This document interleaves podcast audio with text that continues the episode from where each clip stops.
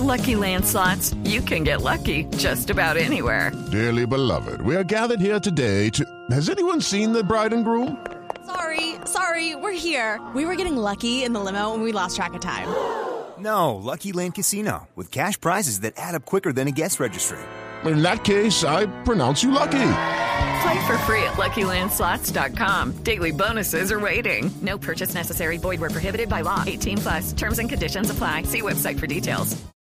Hoy en Blue Radio. Saludo cordial amigos de Blue Radio. Quiero comentarles que esta noche después de las 10 en Bla Bla Blue no han invitado a cualquier NN. Me han invitado es a mí, Germán Escayón. Recordaremos a mi querido personaje Nerón Navarrete y a todos los que he podido ofrecerles con tanto cariño en estos 40 años de vida artística. Ya lo saben, nos hablamos en vivo esta noche después de las 10 en Bla Bla Blue. Bla Bla Blue. Conversaciones para gente despierta. Escúchanos por Blue Radio y bluradio.com.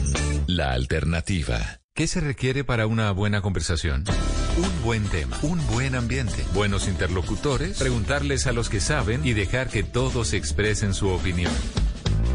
Cada noche encontraremos los ingredientes necesarios para las mejores conversaciones en Bla Bla Blue. La manera ideal de terminar el día y comenzar uno nuevo. Aquí comienza Bla Bla Blue. Conversaciones para gente despierta. En vivo, desde el estudio principal de Blue Radio, en Bogotá, Colombia. Aquí está Bla Bla Blue. Buenas noches. Gracias, bienvenidas. Esto es Bla Bla Blue, estamos en vivo, son las 10 de la noche, 14 minutos. Si ustedes prefieren terminar este martes con una buena sonrisa, buena música y sobre todo en, medio de grandes conversaciones, pues se pueden quedar aquí con nosotros. Bla Bla Blue siempre los estará acompañando de lunes a jueves, de 10 de la noche a 1 de la mañana. En la primera hora siempre invitados de lujo. El de esta noche es el NN más conocido del mundo. Germán Escayón, creador de Nerón Navarrete. Ya está aquí y ya lo vamos a presentar. Y después alístenme los nervios, porque les tenemos a nuestro antropólogo, investigador, escritor y periodista de misterio, Esteban Cruz, quien está lanzando su nuevo éxito editorial, el libro negro de la brujería en Colombia.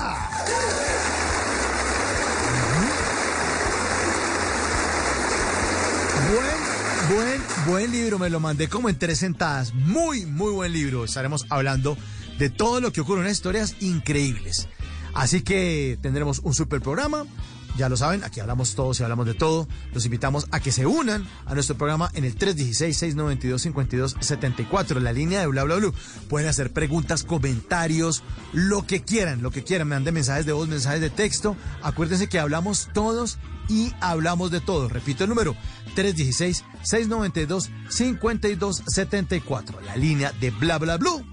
Un super programa tendremos esta noche, los acompañaremos hasta la una de la mañana, ya estamos listos. Y antes de presentar a nuestro gran invitado, primero se ilumina el escenario número 2 de Bla Bla Blue para darle la bienvenida a César Mora y a Diana Ángel. Bienvenidos.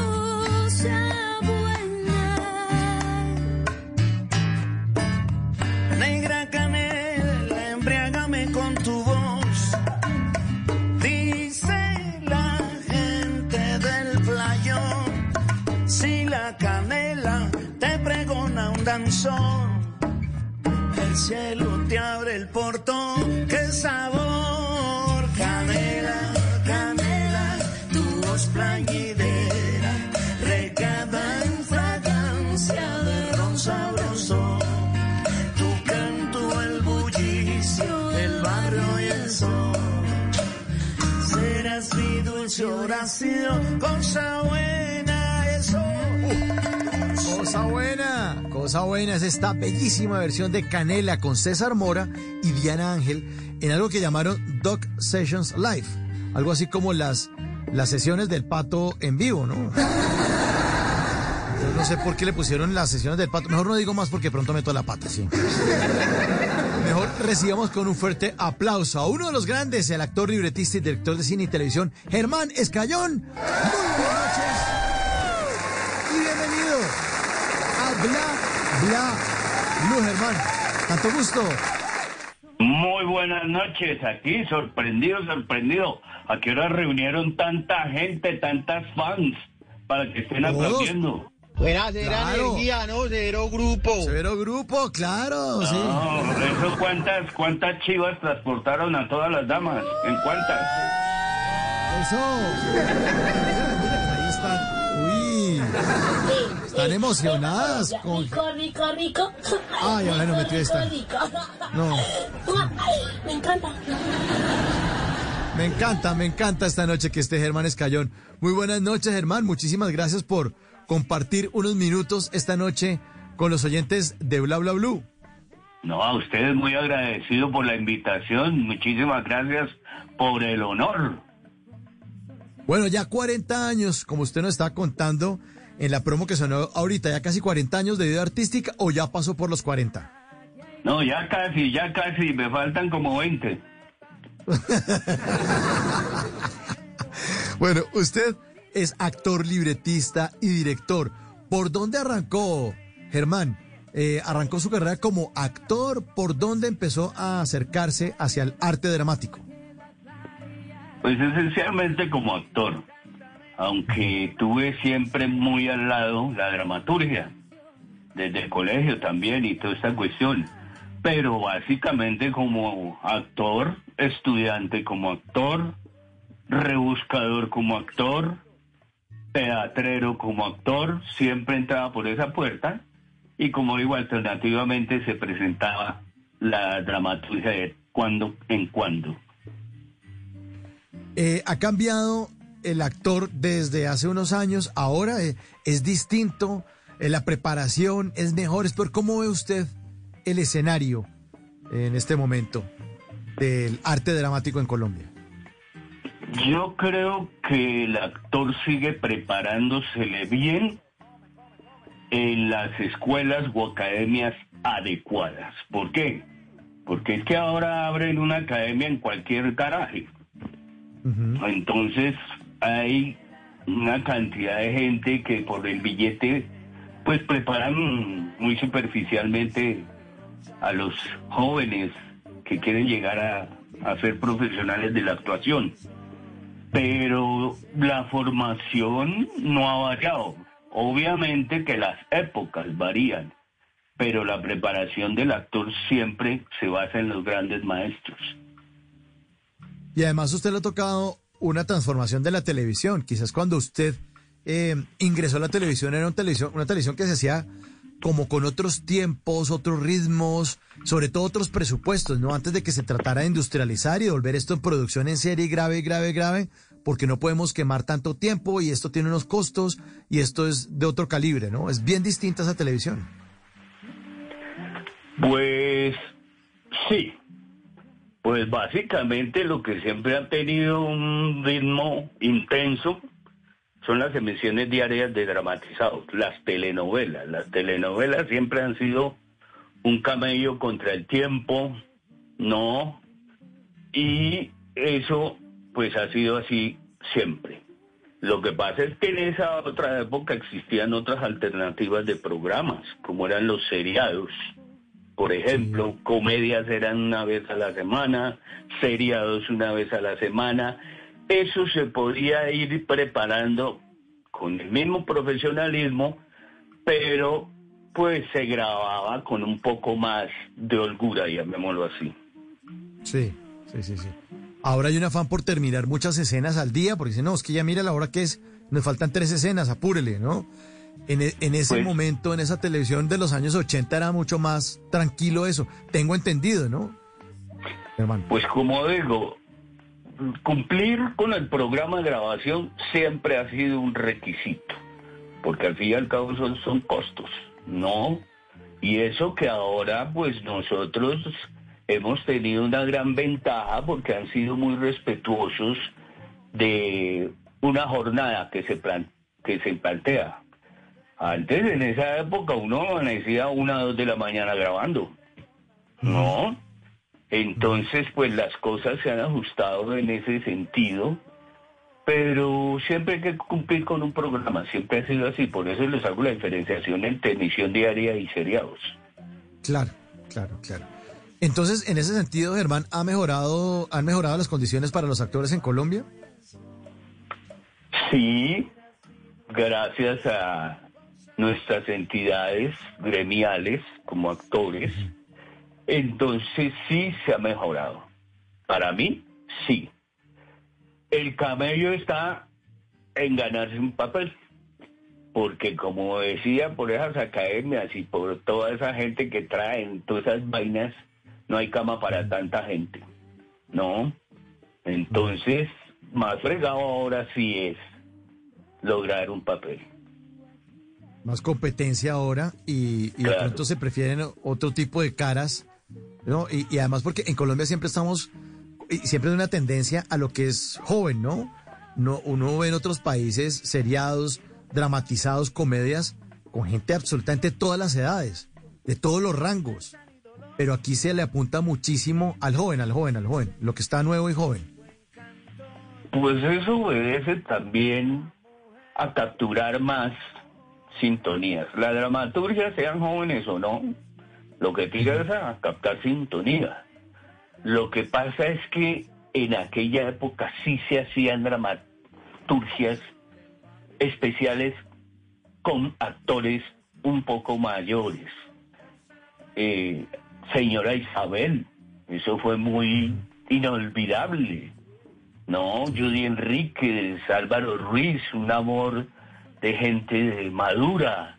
Entonces, habían más protagonistas maduros alternando con los jóvenes de aquella época. Entonces, sí, eso ha variado y pues son criterios de dramaturgia que existen actualmente con base al, al rating. La abuela, la abuela era otra telenovela importantísima y estaba basada precisamente en una persona de la tercera edad, ¿no? Claro. Versión de RTI con, con- con el, el papel estelar de Teresa Gutiérrez como la abuela, una, una telenovela que marcó una época muy importante a finales de los años 70 en Colombia. Usted comenzó a hacer teatro con sus amigos, tengo entendido, hermano, usted me corrige, muy pequeño, desde muy niño, empezó a acercarse a esto del, de las tablas, de los personajes, del vestuario, del libreto, de poner en escena tantas historias. Lo que le diga, pégalo, pégalo, socio, pégalo. A ver, Juan No, pero ¿quién es esa comadre? ¿Cómo es que así? Yo creí que yo creí que el cartucho ya lo habían acabado. ¿Quién está colado por allá o qué? No de Juan Jacobi. Qué pena, Germán. Juan Jacobi es un pelado que aquí no se sabe si es hijo de un productor o un control master, pero es, es- es el niño que nos escucha hablar y se despierta a participar en esta conversación. Pero le estaba preguntando, Germán, discúlpeme, que eh, desde muy niño, usted desde esa edad de Juan Jacobi, tengo entendido que empezó a hacer teatro con sus amigos. Pues no, esencialmente fue que, pues ahí sí es cierto, las cosas en la vida fueron concluyendo. Pues en el colegio, no sé por qué, mm, me pusieron en una obra de teatro siendo muy pequeño. Eso ya pegó un poco en el alma. Y pues en el colegio se hacían semanas culturales, el viernes cultural, torneos intercolegiales y pues por un lado me encarretaba mucho porque eso viene de la mano con enamorarse uno de la literatura también, ¿no? Y pues siempre me tuvieron en cuenta y eso pues como digo fue influyendo para la inspiración futura. Entonces las cosas concluyeron. En el colegio también empecé a hacer mis escritos, sí, eh, porque a mí me alucinaba mucho la radio, ¿no? La radio era alucinante, ¿no? Eso de la imagen aquí en la mente, ¿no? Todavía, todavía es, no va a decir qué era porque me votan. No, no, No, todavía. pero, pero caramba, yo ya me lo estoy imaginando, no se preocupe, ¿no? Ah, bueno, está bien. Tengo aquí, con lo que usted me está hablando, ya tengo la imagen suya aquí en mi imaginación. No me atrevo a decírselo en público porque va y se ofende, ¿no? No, no, no. Dele, dele, ¿cómo, cómo me imagina, hermano? Pues como otro NN, empezando por ahí. Como otro NN. Bueno, hablemos de ese gran personaje, Nero Navarrete, de la popular serie de televisión NN. ¿Cómo se le ocurrió a usted crear ese personaje, hermano? Pues porque pues yo tuve ya en mis años de estudio y en la Escuela Nacional de Arte Dramático y las oportunidades también después que tuve con grupos de teatro, sobre todo el Teatro Libre Bogotá. Entonces se aprendía mucho de la comedia clásica. Ese tipo de personajes han existido desde la comedia griega y en el barroco siempre Molière eh, ha tenido esos personajes, hasta Bertolt Brecht tenía esos personajes. Entonces es un personaje que siempre tiene empatía, ¿no? Eh, se me olvida ahora, hay una obra española clásica que es un NN también, ¿no? El Lazarillo de Tormes es un NN también jovencito, que siempre han existido NNs. Para mí, ¡Estudien, vagos! Sí, ay, salió esta señora. eh, ahí habló la maestra de ustedes. Sí, no, es que nos regaña acá. A mí me Entonces- sonó eso muy cabalmente, me sonó eso que acaba de decir. No, Aquí nos regañan, nos regañan a carta cabal, prácticamente. Ay, no, pues ahí sí están retecuados. Sí, Entonces les decía, a mí NN me lo... Me dicen a mí en la productora que venía trabajando, que había trabajado mi debut en televisión, luego en Amar y Vivir a nivel de dramaturgia. Y después de Amar y Vivir me dijeron, Malcolm Aponte me dijo, oiga Germán, ¿por qué no se escribe una comedia y la protagoniza? Y pues para mí me inspiraban mucho todos esos maestros del cine y el teatro, sí, que mostraban siempre el personaje de la comedia, siempre es un personaje que viene de la entraña del pueblo y que tiene que rebuscarse. Pues claro, aquí que más rebuscadores que siempre han habido y ahora pululan, ¿no? Entonces, pues concebí NN como un personaje así, anónimo, uno más, y que tiene que rebuscarse como sea para salir adelante con sus sueños. ¿Y cuáles eran los sueños primordiales de Nerón Navarrete, hermano? Bueno, el primero pues era Amparito, ¿no? Sino que ese yo creo que le hubiera tomado, pues para como la veo que está todavía, uy, yo veo que no, de, NN debió aguantar unos 30 años más para estar todavía a la par de Amparito. No, era eso, el sueño. El sueño también era ser un tipo pudiente que pudiera tener su buen carro y todo eso. Pero básicamente el sueño de NN era levantar el pan diario. Sobrevivir. Sobrevivir. Ese NN. Aquí suena NN, Nerón Navarrete. Así sonaba en la televisión el cabezote de este programa tan importante que tantas risas nos sacó.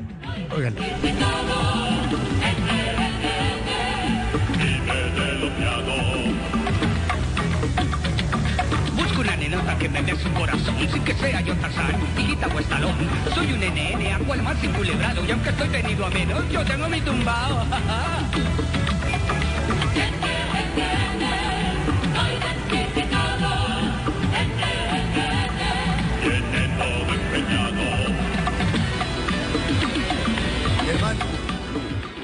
Muy difícil también moverse en esos tres ámbitos de la dramaturgia, ser actor, ser libretista y ser director, ¿no? Libretista es un- una persona que tiene que estar en la soledad o en su máquina de escribir, bueno, ahora el computador, pero estar en la soledad concentrado con su historia, los personajes girando alrededor, en su cabeza, en su mente, el actor preparando, construyendo, el director tratando de orquestar eh, a un grupo de personas para que se pueda contar de una manera adecuada una historia. Eh, ¿Cuál es el rol de esos tres que a usted más le gusta? ¿Actor, libretista o director?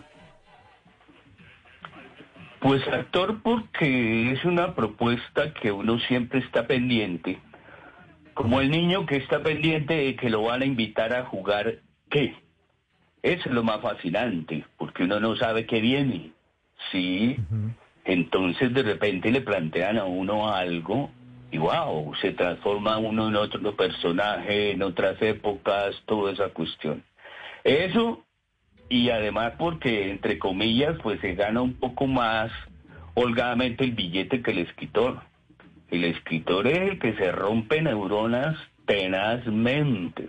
Ahora no es tan solitario el escritor porque ahora trabajan mucho en equipos, ¿no? Pero en aquella época que estábamos hablando eran grandes maestros que trabajaban en solitario. Julio Jiménez, Fernando Gaitán, no, Bernardo Romero, aunque Bernardo Romero tenía un tren, yo no me explico cómo ese señor podía escribir una telenovela y dirigirla al mismo tiempo. Entonces, de, de segundo, me encanta la dirección, porque es que eso ya es hacer uno la obra de arte, sí, como uno la quiere plasmar de tal característica, tal vestuario, no importa que sea Shakespeare, se puede hacer moderno. Entonces eso de concebir uno esa escena, esos personajes, esa obra de arte pictórica que viene a ser la concepción de un montaje. Y pues de tercero, pues sí, la dramaturgia, porque es que como digo, es que eso sí es un camello tremendo. Aunque si no hay buena dramaturgia, no hay nada que hacer. Sí, claro. Sí, sí, sí. Si desde la idea del libreto eso no está, no está bien escrito, eso no hay actor, no hay edición, no hay director que arregle un mal guion. Una historia tonta y floja y eso no lo arregla nadie. No, más bien hay directores que se lo tiran, más bien. ¿no? Sí. Ay, pero es que sí, sí, ser director es muy, muy difícil, sobre todo eh, porque tiene que ser un líder y están haciendo un producto que, que tiene que ver con el arte. Entonces, eh, hacer que la gente juegue en el mismo equipo de uno, seducirlos, convencerlos e impregnarlos de eso que uno tiene metido en la cabeza desde que el libretista le entregó uno la idea, es bien complicado, no es de grabación. Como usted nos contaba, con el tiempo rodando, el plan de grabación se tiene que cumplir. Bueno, mire la hora que es, ¿no? Bien complicado ser director. Los actores, lo que pasa es que hay algunos que joden mucho. Y eso es- también es muy difícil para lidiar el director. Lo que pasa es que hay dosis ansias. Una cosa es hacer el teatro, porque el teatro es personas que se reúnen, se ponen de acuerdo y hacen la obra. O alguien convoca a, él, a un grupo porque tiene libre toda la cuestión que quiere hacer un clásico y ya es una cosa más cómplice. En cambio, la producción de audiovisuales, eso sí es un camello en que el director tiene que tener mucha paciencia con todos para hacerse entender lo que él quiere, porque no solo son los actores, son también la dirección de cámara, el, de las luces, toda la cuestión. Eso es una labor muy ardua la de un director de audiovisuales. Es muy complicado. Bueno, ya eh, casi 40 años de carrera artística, Germán. Ha estado usted en múltiples producciones, ha hecho miles de papeles, bueno, cientos de papeles eh, dramáticos, eh, papeles más divertidos, y ha estado en cine, teatro y televisión. Y esas tres, ¿en dónde, ¿en dónde le gusta estar más? ¿En el cine, en el teatro o en la tele? En cualquiera, desde que sea buena la vaina, desde que le planteen a uno un buen baile, cualquiera de las tres cosas. Más bien les digo una cosa, a mí me fascinan los personajes dramáticos y ha sido algo que me he gozado muchísimo.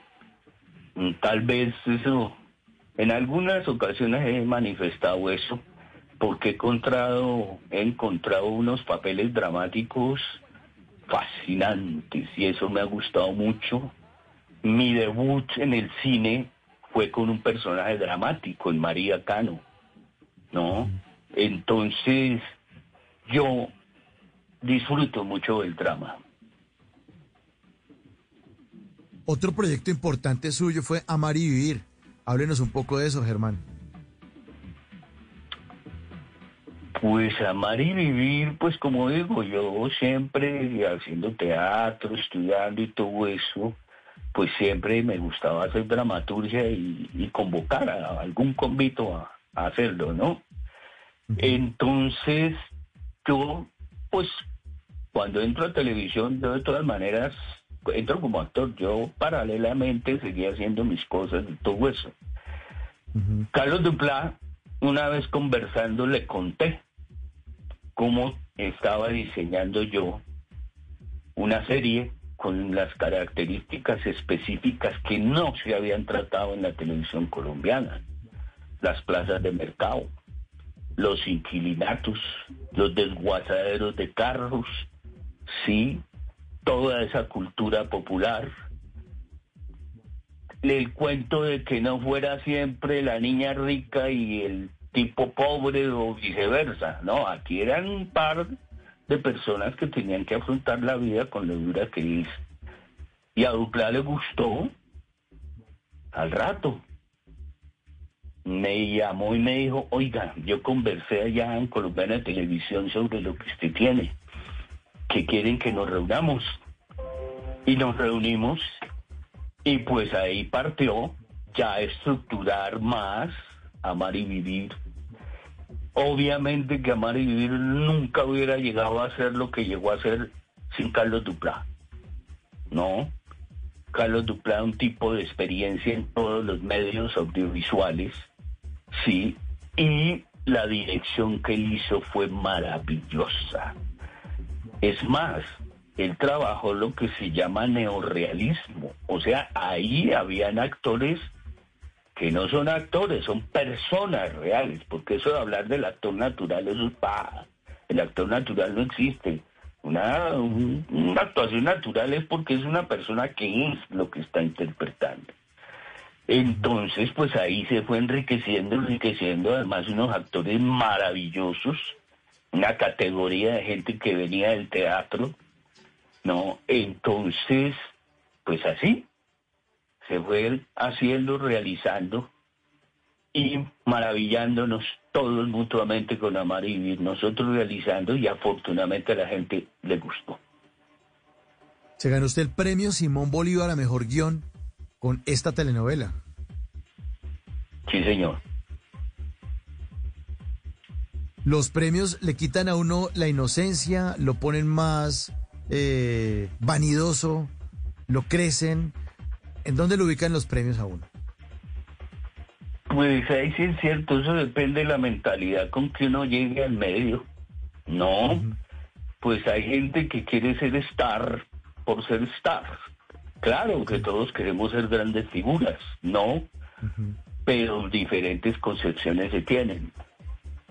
A mí me parece que los premios, deliciosos recibirlos, ese reconocimiento es algo que a uno lo termina de compensar de toda esa cuestión que requiere el reconocimiento que tenga el medio. Cuando dan un premio es una experiencia maravillosa. Eso con el premio a la larga es uno con uno. Lo que pasa es que a la larga pues uno pues lamentablemente no le llega a significar mucho. Yo he tratado en las peladeces mías de, de empeñar mis premios y no me los reciben. Entonces esa vaina así es como... ¿Ves? Pero, y realmente profesionalmente no significa nada. Eso a la larga es la satisfacción de ese momento, de la época que corresponde, pero no significa nada para la vida profesional. Son el resultado más bien de un trabajo arduo de muchos años también. De conocer Sí, muy bien su oficio. Sí, es cierto. Es cierto, es cierto, y, pues a la larga también sí, uno recibe el reconocimiento, pero hay gente que venía también camellando detrás de uno. Claro, claro, claro. Personajes importantes. Yo eh, seguí- fui muy seguidor de, de la serie El Doctor Mata, en el que usted hacía el papel este Cipriano, recordando esa Bogotá de los años 40 del Bogotazo. Maravilloso personaje también. Y hay un personaje dramático. Ese es el estilo de personajes que como conversamos, a mí me fascinan. Ese Cipriano era fascinante. Fascinante. Además de que toda la gente que estaba implicada en el doctor Mata, pues eso fue de una altura tremenda. No, empezando pues por nuestro gran director Cabrera, no, que él venía del cine de hacer unas realizaciones maravillosas. Y de ahí pues todo. El libreto buenísimo, ¿no? Entonces ese Cipriano a mí me encantó por toda la complejidad que tenía adentro. Complejidad no es que sea complicado, sino de que las características antes de eso lo alimenta a uno envidioso, resentido, no soterrado, lambón con el jefe, todas esas características de un personaje tan sórdido, fascinante. Sí, y lo que usted dice, actuar al lado de personajes como Carriazo, Enrique Carriazo, Yuri Vargas, Geraldine Civi. Valdiri. Y además, sí, Valdiri, sí señor. Valdiri, que era la Descansa. persona que, que era mi jefe, el juez. Claro, Entonces- era el juez. Sí, claro. Entonces, pues maravilloso, maravilloso. Era el, juez Alejandro Orozco, que era su, su, su jefe. Sí, Sí, una maravilla, una maravilla esta, esta producción. Y bajo la dirección de Sergio Cabrera, claro, viene del cine y le sueltan una, un, un seriado. Esto fue una, además un, un, una- un cuidado con la estética, la imagen, el vestuario. Claro. Y además, y además la historia fascinante de este personaje, el doctor Mata. O sea, era una cosa Claro. muy fuerte la historia, además. Muy dura. Mira que eso es lo bueno de eso, que eso se ha perdido un tanto, ¿no? Eso forma parte de nuestra idiosincrasia, de nuestra historia. Entonces rescatar eso era pues enaltecer, así fuera así de, de macabra la vaina, pero es nuestra cultura. Hubo mucho de eso, ¿no? La Casa de las Dos Palmas se llevó a la, a la televisión, todas estas cosas, se llevaban novelas históricas, sí, las muertes ajenas, sí, todas esas cuestiones se arriesgaban a hacerla. Y eso era muy bacano. Eso también se ha perdido. Pues Germán, los oyentes lo admiran mucho y a través de nuestra línea 316-692-5274 lo saludan, lo va a leer los saludos. Dice, buenas noches, bla, bla, bla. Hoy tienen a un gran actor, Germán NN. Cada vez que lo veía me da una risa eh, en la forma de actuar de ese personaje y los amigos míos me decían que cambiara de jíbaro. le, le decís que cambiara de jíbaro. Dice, y yo no paraba de reírme. Mauricio, No, Germán que pues, le qué envíe un saludo. que es el saludo es para Rogelio Mora desde Neiva. Lo está saludando hasta ahora. ¡Ay, mi neiva! Mitad de mi sangre es huilense. Ah, bueno, ahí está entonces el saludo para Rogelio Mora Lozada en Neiva. Otro saludo por acá. Es un orgullo y un placer escucharlo, maestro Germán. Gracias por sus grandes aportes. Un abrazo y bendiciones para todos. El mensaje se lo firma Margarita, maestro. Gracias, gracias allá, don Rogelio. Le... Y tú, Margarita, ¿no te provoca que alguien más interesante te deshoje?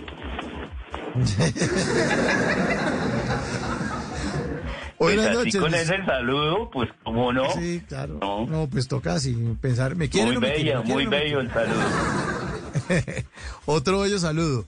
Buenas noches, mi nombre es Janet. Un saludo a Germán. Lo admiro muchísimo. Solo le deseo éxitos porque suerte ya la tiene por ser un gran actor. Saludo para Janet entonces. Muchas gracias, Janet. También un honor que damas como tú, como Margarita, me manden esos mensajes tan alentadores. Eso lo ayuda a un- a uno mucho para seguir adelante en este, en esta labor. Eh, otro saludo a las 10 y 48. Excelente programa, Mauro. Me me llamo Pablo Andrés de Cartago Valle. Por favor, abrazo fraterno a Germán, nuestro querido NN. Y es que pídele que cuente un chistecito, por favor. No, hombre. Chistecito. que le cuente un No, chiste. ¿Qué tal? No, gente- Me ah, pusieron de cuenta chistes. Ese no es muy fuerte, pero por ejemplo, uno que vi hace poco, ¿no? Que llega el tipo y le dice a la esposa, oiga, ya estoy harto. Que su mamá me diga que yo soy un medio imbécil. Y le dice, pues eso debe ser porque medio te conoce.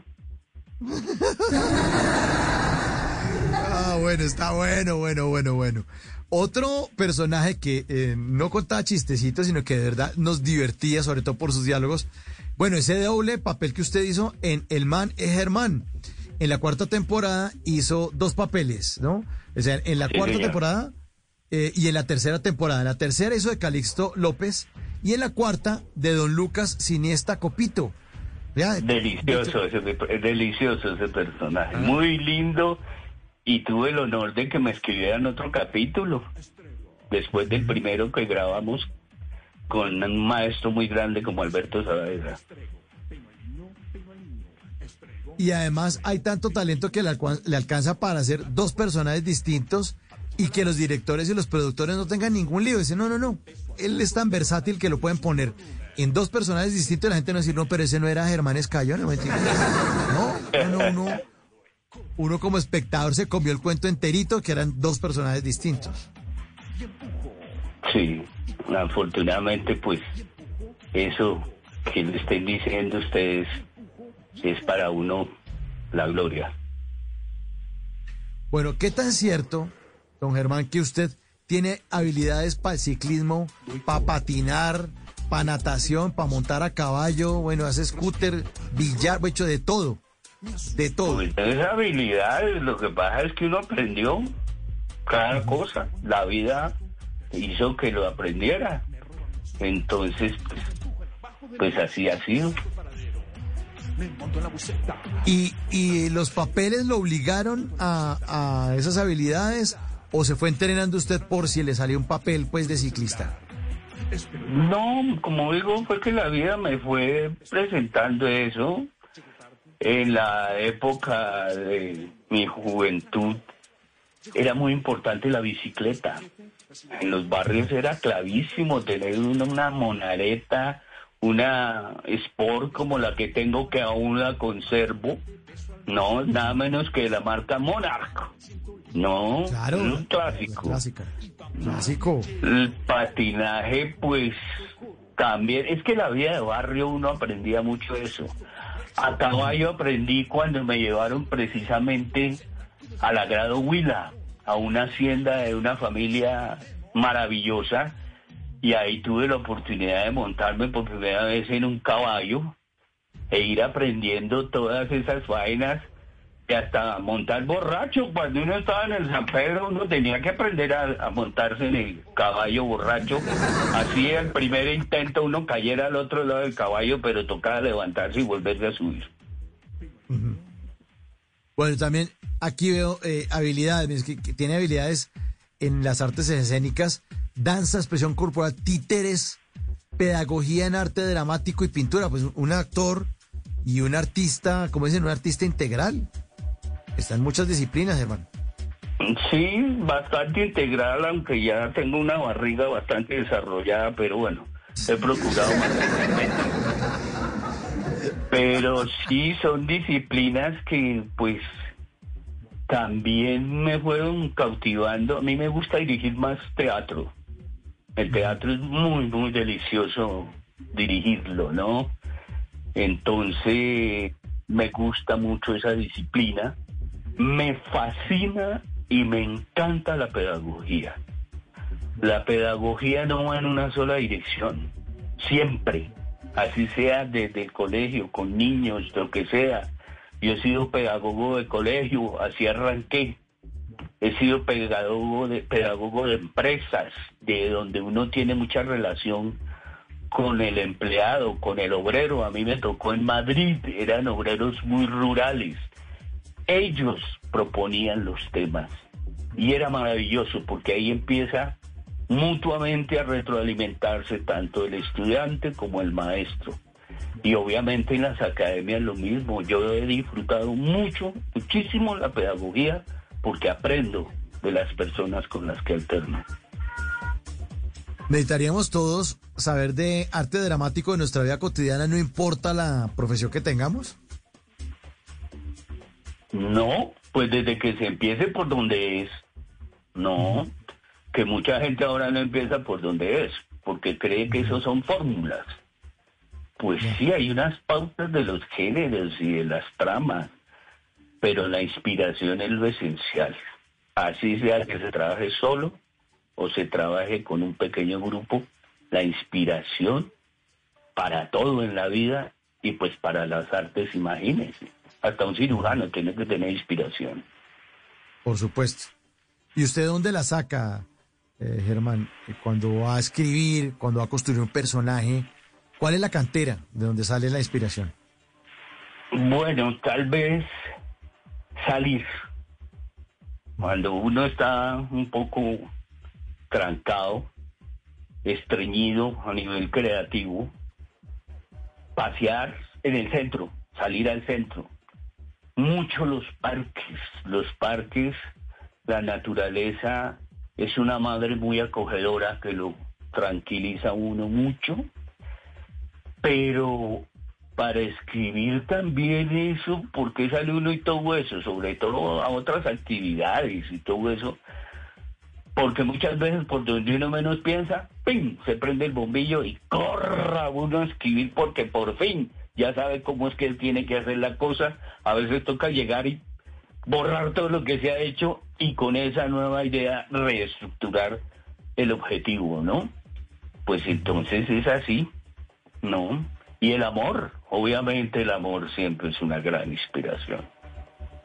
Si no hubiera sido actor, director o libretista, ¿qué otra cosa le hubiera gustado hacer? Porque claro, los personajes le han permitido encarnar otras profesiones, ¿no? Como el tinterillo este del doctor Mata, bueno, y miles de personajes.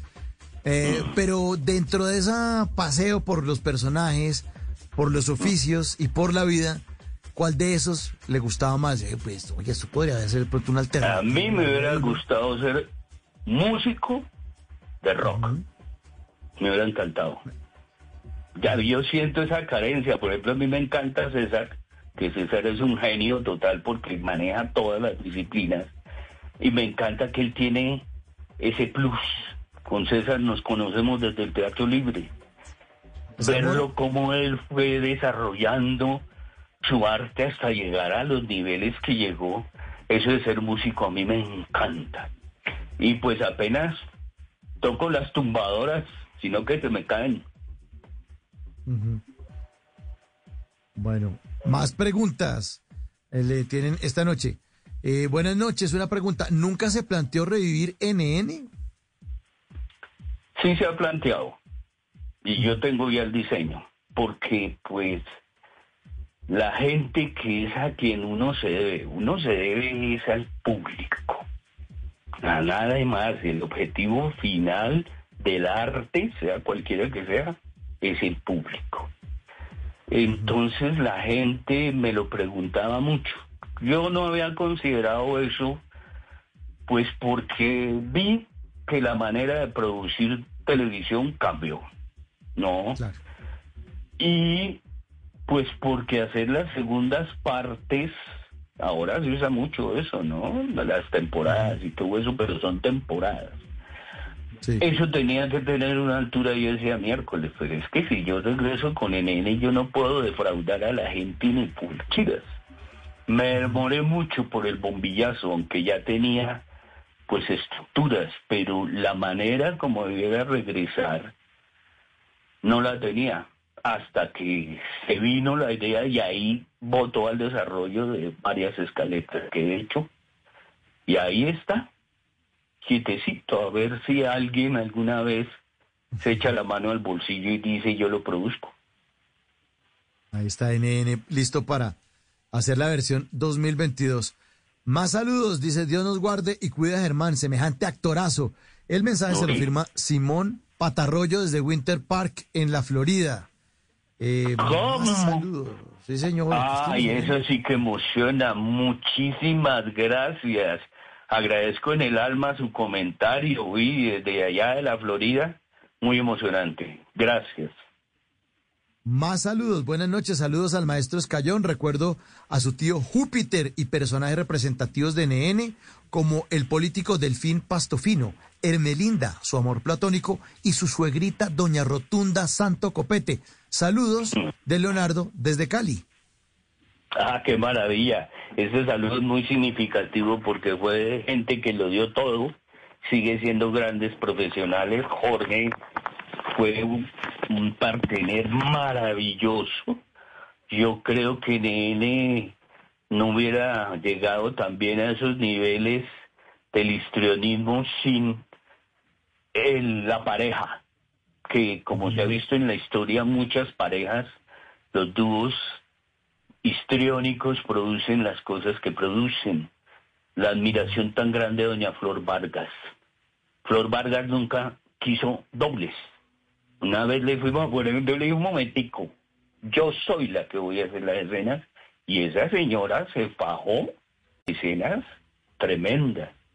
Esas dos damas, no, ambas venían del teatro también, Irma Cristancho y María Cristina Galvez. Todo eso, y el maravilloso Gordo Soto, que el Gordo Soto es un carnaval, es un festival completo. Así es. Y este último saludo a las 11 en punto de la noche. Buenas noches, soy Luis Fernando, el profe de filosofía desde Medellín.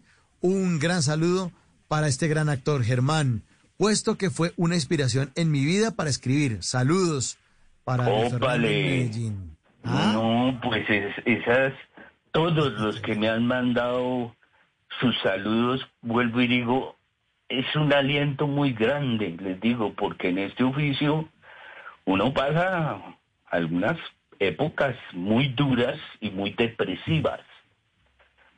Yo siempre digo que los ángeles que yo tengo, que me animan y me alientan, son esas personas que me mandan mensajes tan bellos como los que ustedes han provocado y se han dado en esas personas maravillosas que hoy en este programa. Pues Germán, es un gusto haberlo tenido esta noche en Bla Bla Blue. Le mandamos Muchas un gran abrazo, eh, no Muchas solo por su tiempo, por estos minutos, sino por tantas horas eh, de entretenimiento, de inspiración, como le dicen los oyentes, eh, y de, de buenos personajes que siempre nos ha planteado en todos los escenarios. Gran abrazo, Germán. Muchas gracias por su Lo tiempo. mismo muy extensivo a todos ustedes quienes me han dado el honor de la invitación, a todos sus oyentes, a todas esas personas que se manifestaron. Les mando un abrazo inmenso, bienestar total y que la divina inspiración siempre los siga iluminando. Germán Escayón en Bla Bla Blue.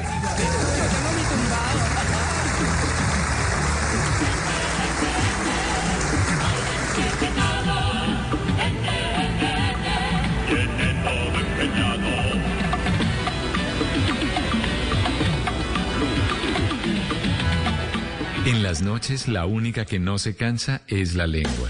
Por eso, de lunes a jueves a las 10 de la noche empieza Bla Bla Blue con invitados de lujo. Aquí está, Quinito, Quinito, su amigo, su amigo. Los saluda Buxi, soy Yuri Buenaventura. Los saluda Orlando Duque, clavadista.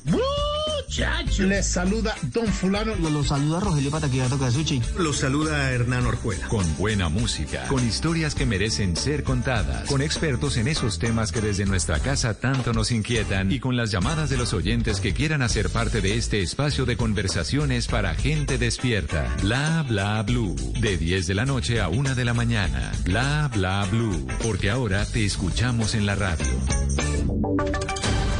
Voces y sonidos de Colombia y el mundo en Blue Radio y bluradio.com, porque la verdad es de todos. La noticia del momento en Blue Radio.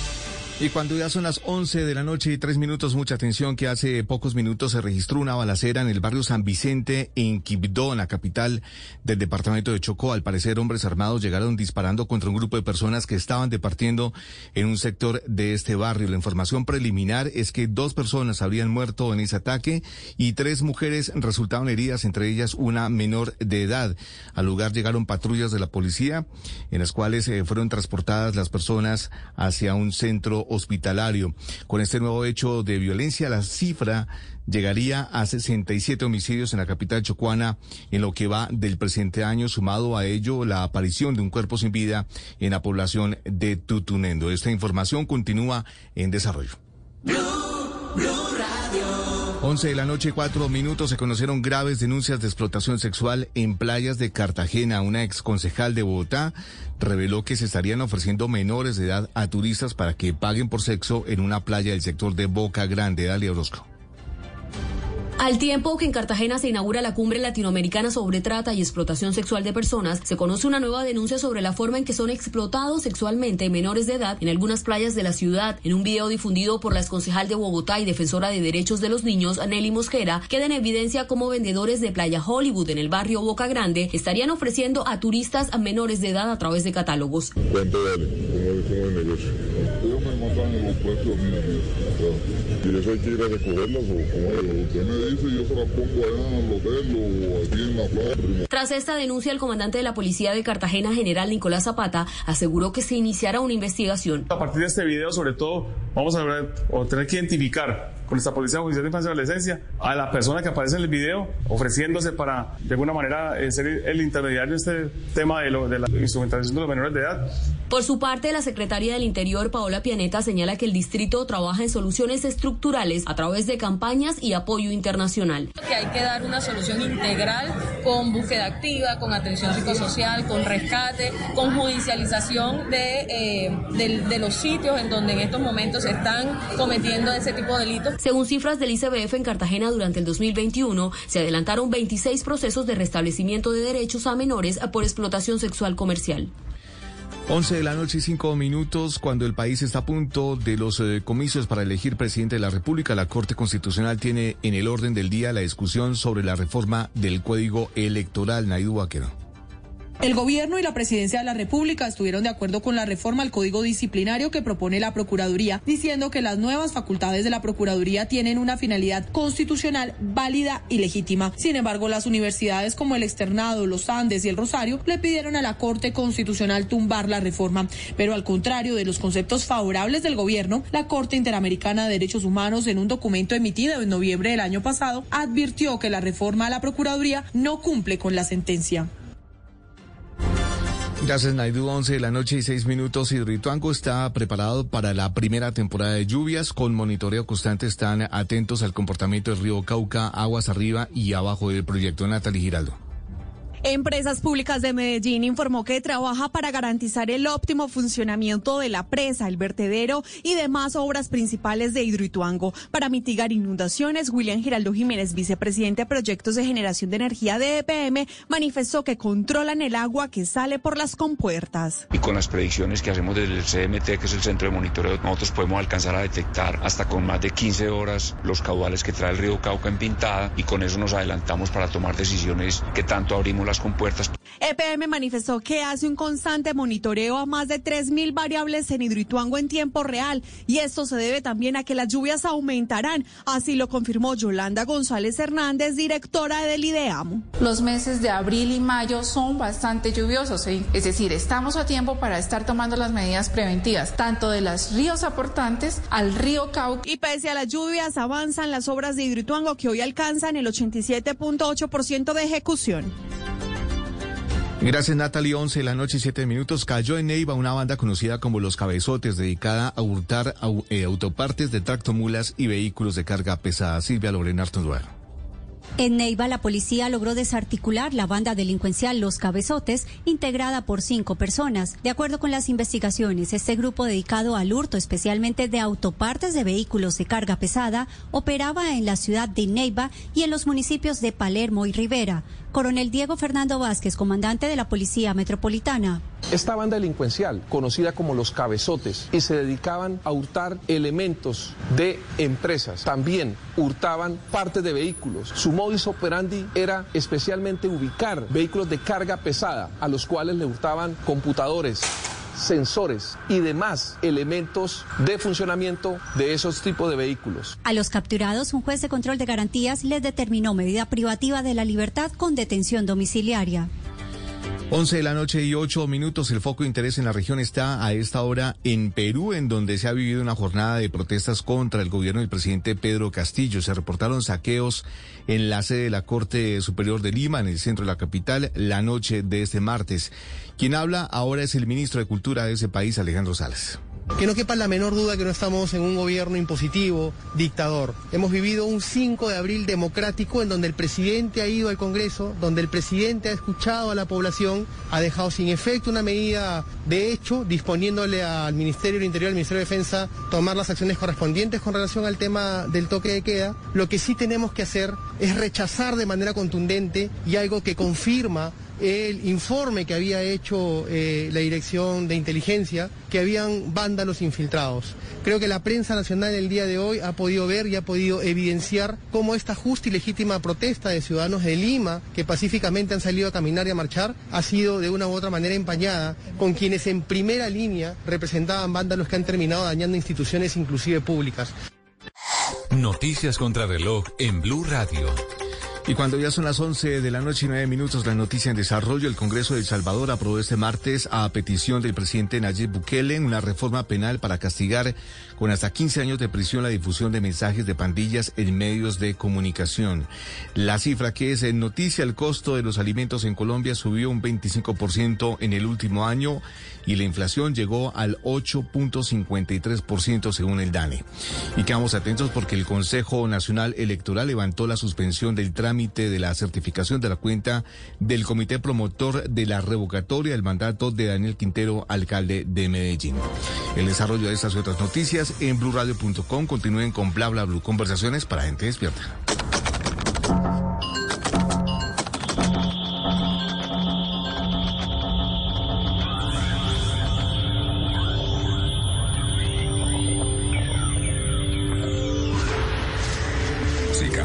el futuro de Colombia cambia. El efecto de un titán cambia todo a nuestro alrededor. Nomínate en titanescaracol.com y postula tu proyecto en tecnología e innovación.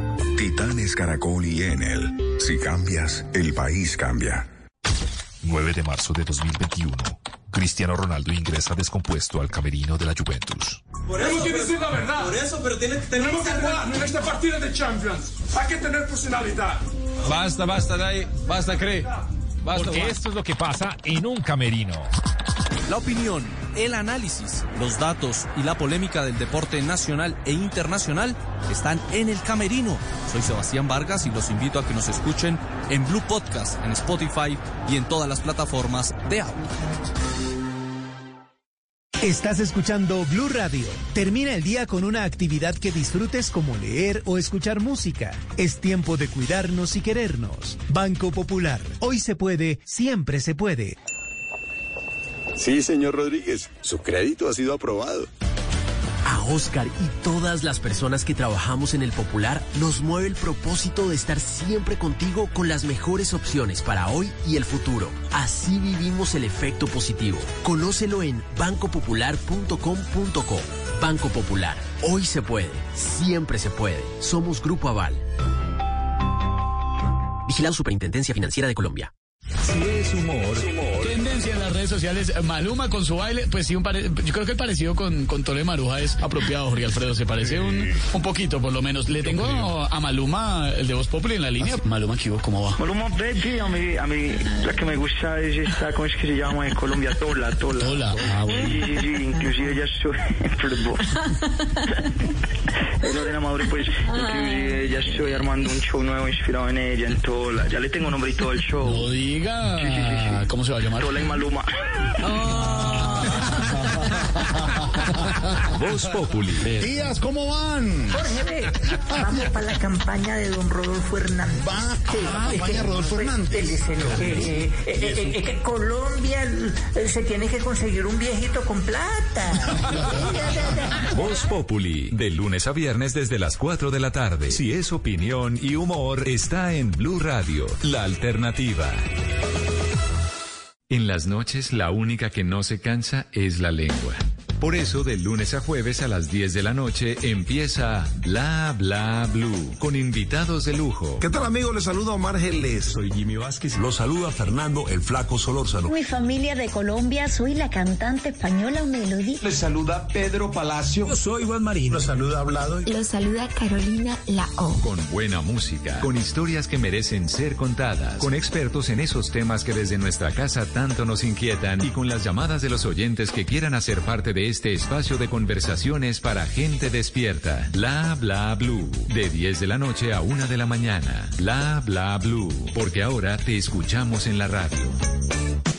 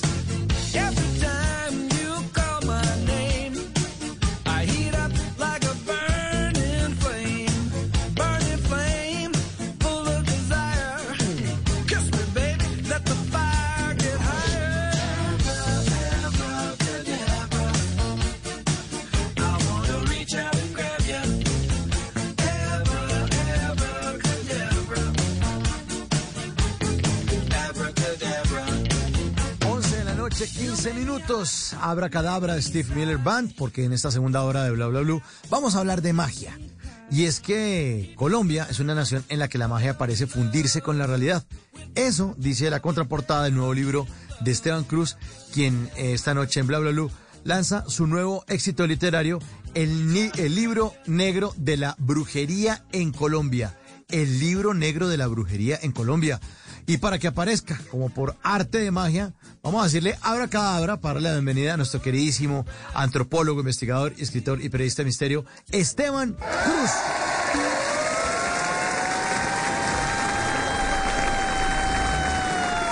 Muchas gracias por ese recibimiento, señor director. Muchas gracias a todos los oyentes que hasta ahora se conectan con este programa que es genial en las noches, que es Bla Bla Blue. Gracias por la invitación a usted y a todos los que están allá escuchándonos. Bueno, ¿cómo nació la idea, mi querido Esteban, de escribir este libro?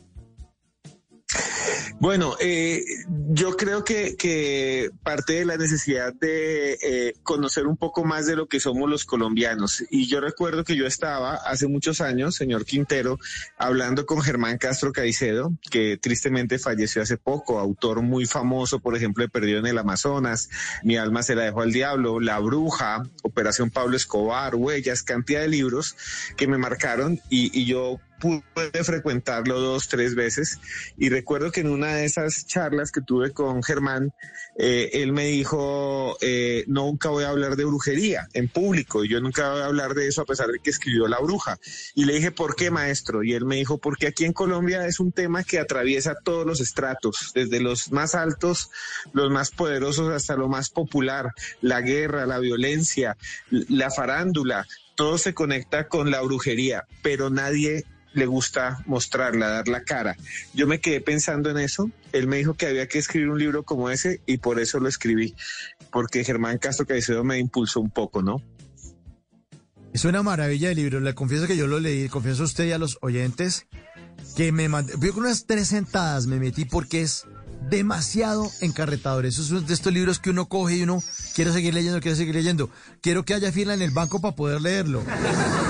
Quiero que el doctor no, el especialista no me atienda rápido, no me hagan pasar porque estoy leyéndolo. Así fue este libro de la, de la, de la brujería. Bueno, ¿cuánto tiempo se demoró en conseguir todos los testimonios y en montar todas las historias, Esteban? Sí, son 10 casos y yo me demoré eh, más o menos 4 a 5 años, ¿no? Es un proceso que, que siempre lo tuve ahí. No hubo un mes en esos cuatro años que no estuviera buscando una entrevista, consiguiendo algo, leyendo un libro. Eh, la gente piensa que escribir un libro es algo muy, muy, muy eh, fácil, para algunos tal vez lo sea, pero realmente cuando uno va a investigar y, y, y no improvisa y va a campo y entrevista a los protagonistas, pues se demora uno. Yo creo que desde el 2016 empezó ese viaje, 2017.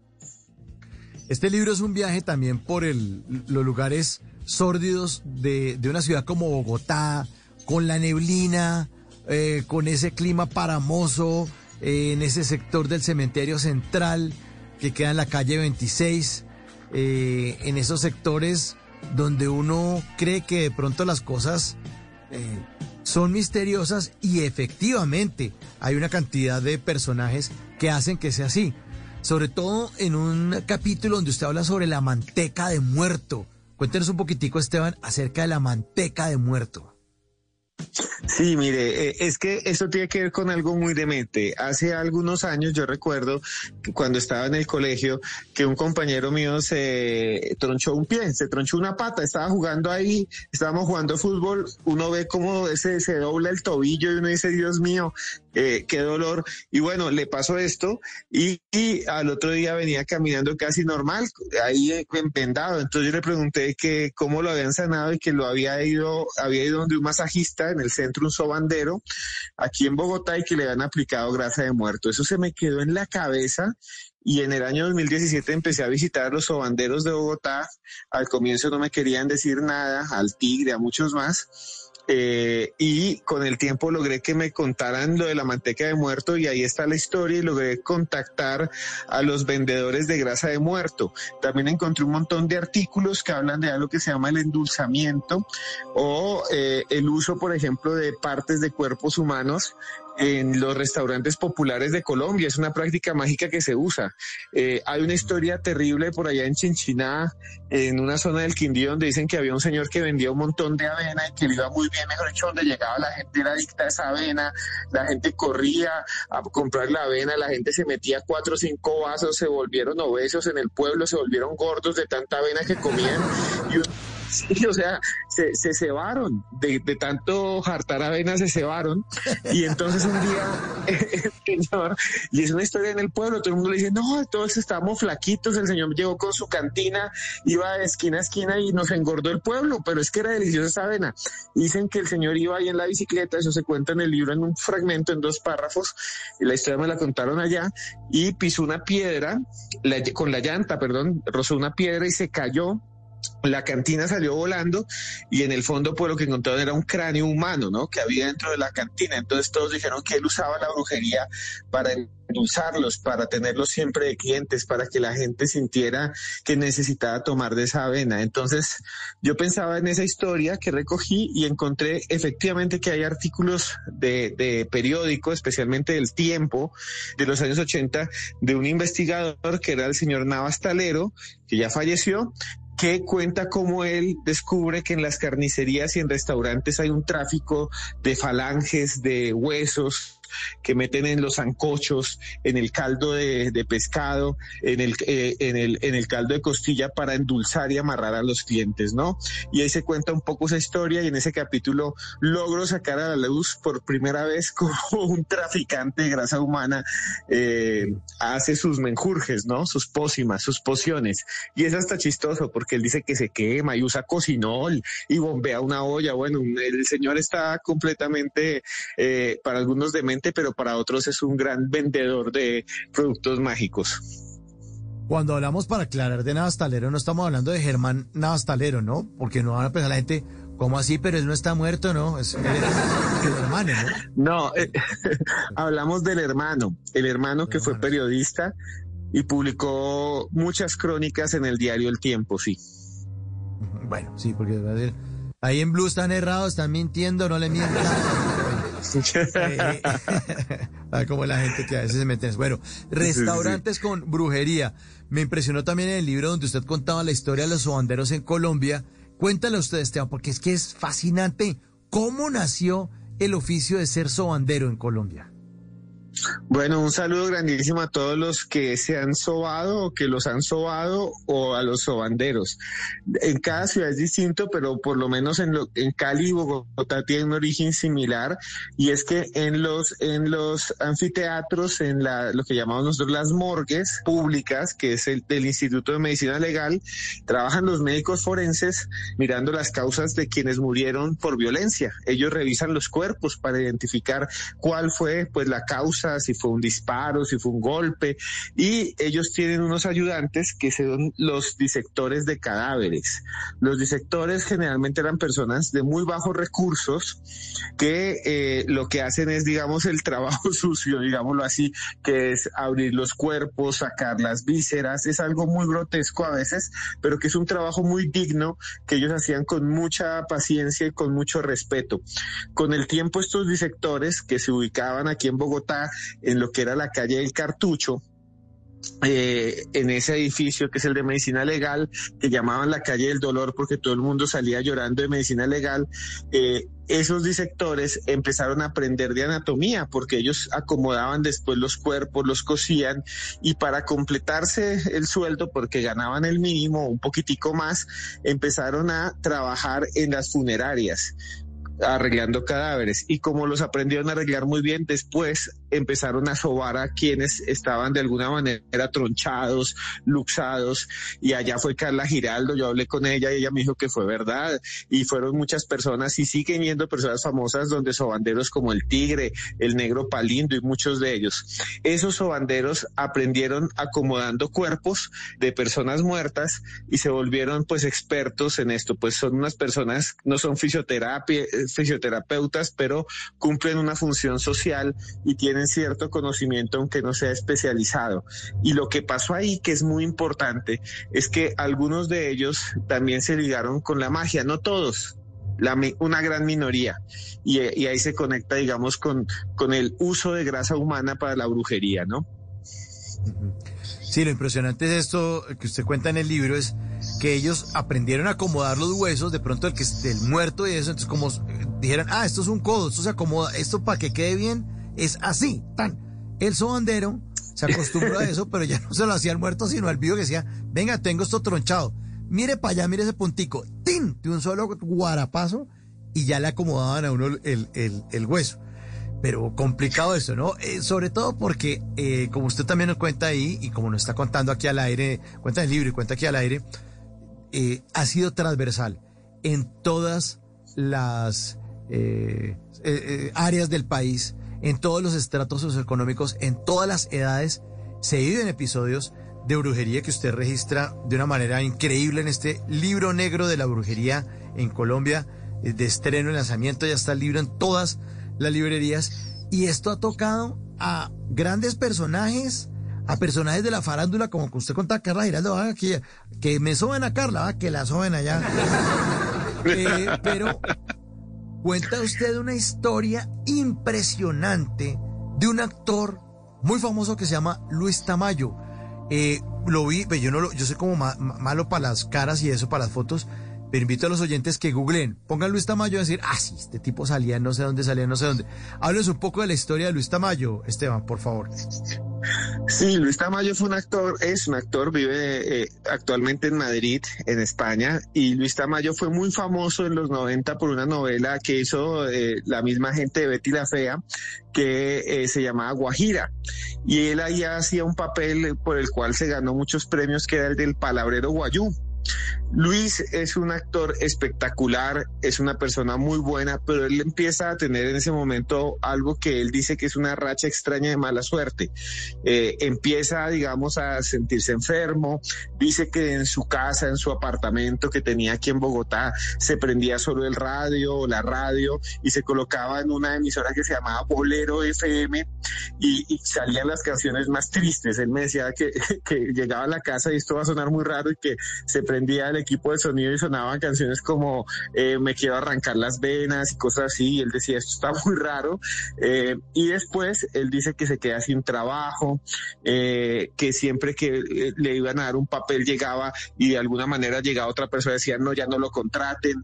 Él cae en una depresión muy fuerte, queda muy solo, sin pareja, incluso le hacen un robo brutal que, que, es una estafa increíble, que es que él decide vender todos los muebles de la casa para poder tener dinero, pone un aviso en internet, llega una persona, le dice, listo, se lo pago, se llevan los muebles, llega un camión, le hacen el trasteo y cuando va a mirar la cuenta era un giro falso eh, y que incluso había entrado al banco pero lo habían sacado.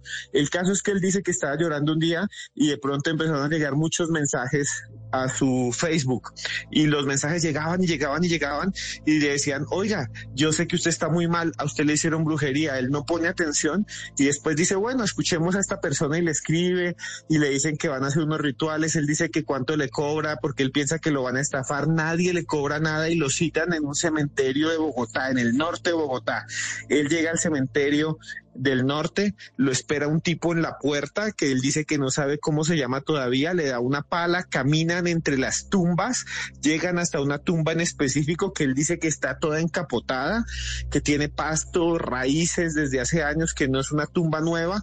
El tipo le dice, eche ojo que los vigilantes no nos busquen, no nos echen aquí porque vamos a desenterrar que usted lo tiene ahí enterrado y empiezan a hacer un hueco hondo, hondo, hondo, hondo, profundo y casi cuando llegan al a donde está, digamos, la madera, encuentran un fardo que es un bulto, como un tamal maldito, digamos así, como un tamal que en, ve, en, en, vez de tener pollo y en vez de tener zanahoria y masa, lo que tiene es un muñeco lleno de clavos en los genitales, fotos con la cara de él. Y entonces él dice, pero eso es increíble porque lleva enterrado mucho tiempo. El hombre es conocido, después hace un ritual y nunca más vuelve a saber de él. No le cobró ni un peso no le dijo hágame un favor, no tiene ni idea quién fue. Es una historia muy, muy demente y está en el libro negro de la brujería en Colombia, donde hay de muchas personas famosas más, ¿no? No lo cuento todo porque ahí está en el libro y lo consiguen en cualquier librería del país.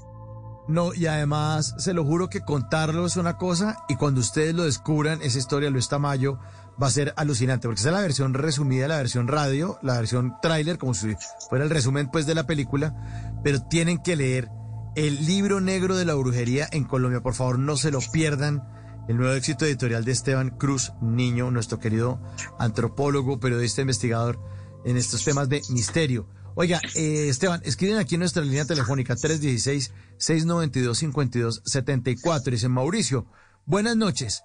Yo me lastimé la rodilla, fui al centro y me sobaron con aceite de muerto y quedé muy bien. Gracias a Dios. Un saludo desde Bogotá, Wilson García. Ahí está. Yo. Eh, Mauro, buenas noches. Excelente invitado. Te cuento que en Cartago Valle, en cuanto a sobandero, aquí existe el bramadero, que es un sobandero que enderezan de un solo jalón los huesos partidos. Y en cuanto a comidas, aquí durante años se vendía una morcilla con tripa de muerto. ¿ah? Un saludo desde Cartago Valle, Pablo Andrés. Me está escribiendo a esta hora. Y dentro de esta eh, gama de personajes, también tenemos un capítulo que se llama Brujería en el Palacio Presidencial, Esteban.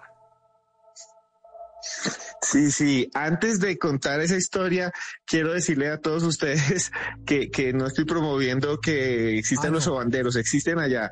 Que vayan donde el fisioterapia, vayan a la EPS, Sí, vayan sí, a eso, porque, porque, porque después dicen, no, uy, no, me dijeron y me dejaron cascorbo y no sé qué más, y me fui a sobar el dedo y me lo arrancaron. Y no, no, o me dijeron, uy, vaya y use grasa de muerto, y entonces me eché esa vaina y se me cayó el pellejo. No, nada de eso. O sea, eh, eh, las historias están ahí tienen que ver con la magia, son cosas increíbles, pero yo no estoy diciendo que eso funciona, son crónicas y crónicas de un mundo oscuro que a veces no vemos a la cara y eso es lo que quise mostrar en el libro, ¿no? Claro, no se está promoviendo, ni es un libro de pócimas, ni si quieres uh, que su ser querido venga, no, o sea, no hay nada de recetas. De hecho, el que quiera hacer brujería, no. Es un libro que registra cosas de brujería que, que, que han, que han ocurrido.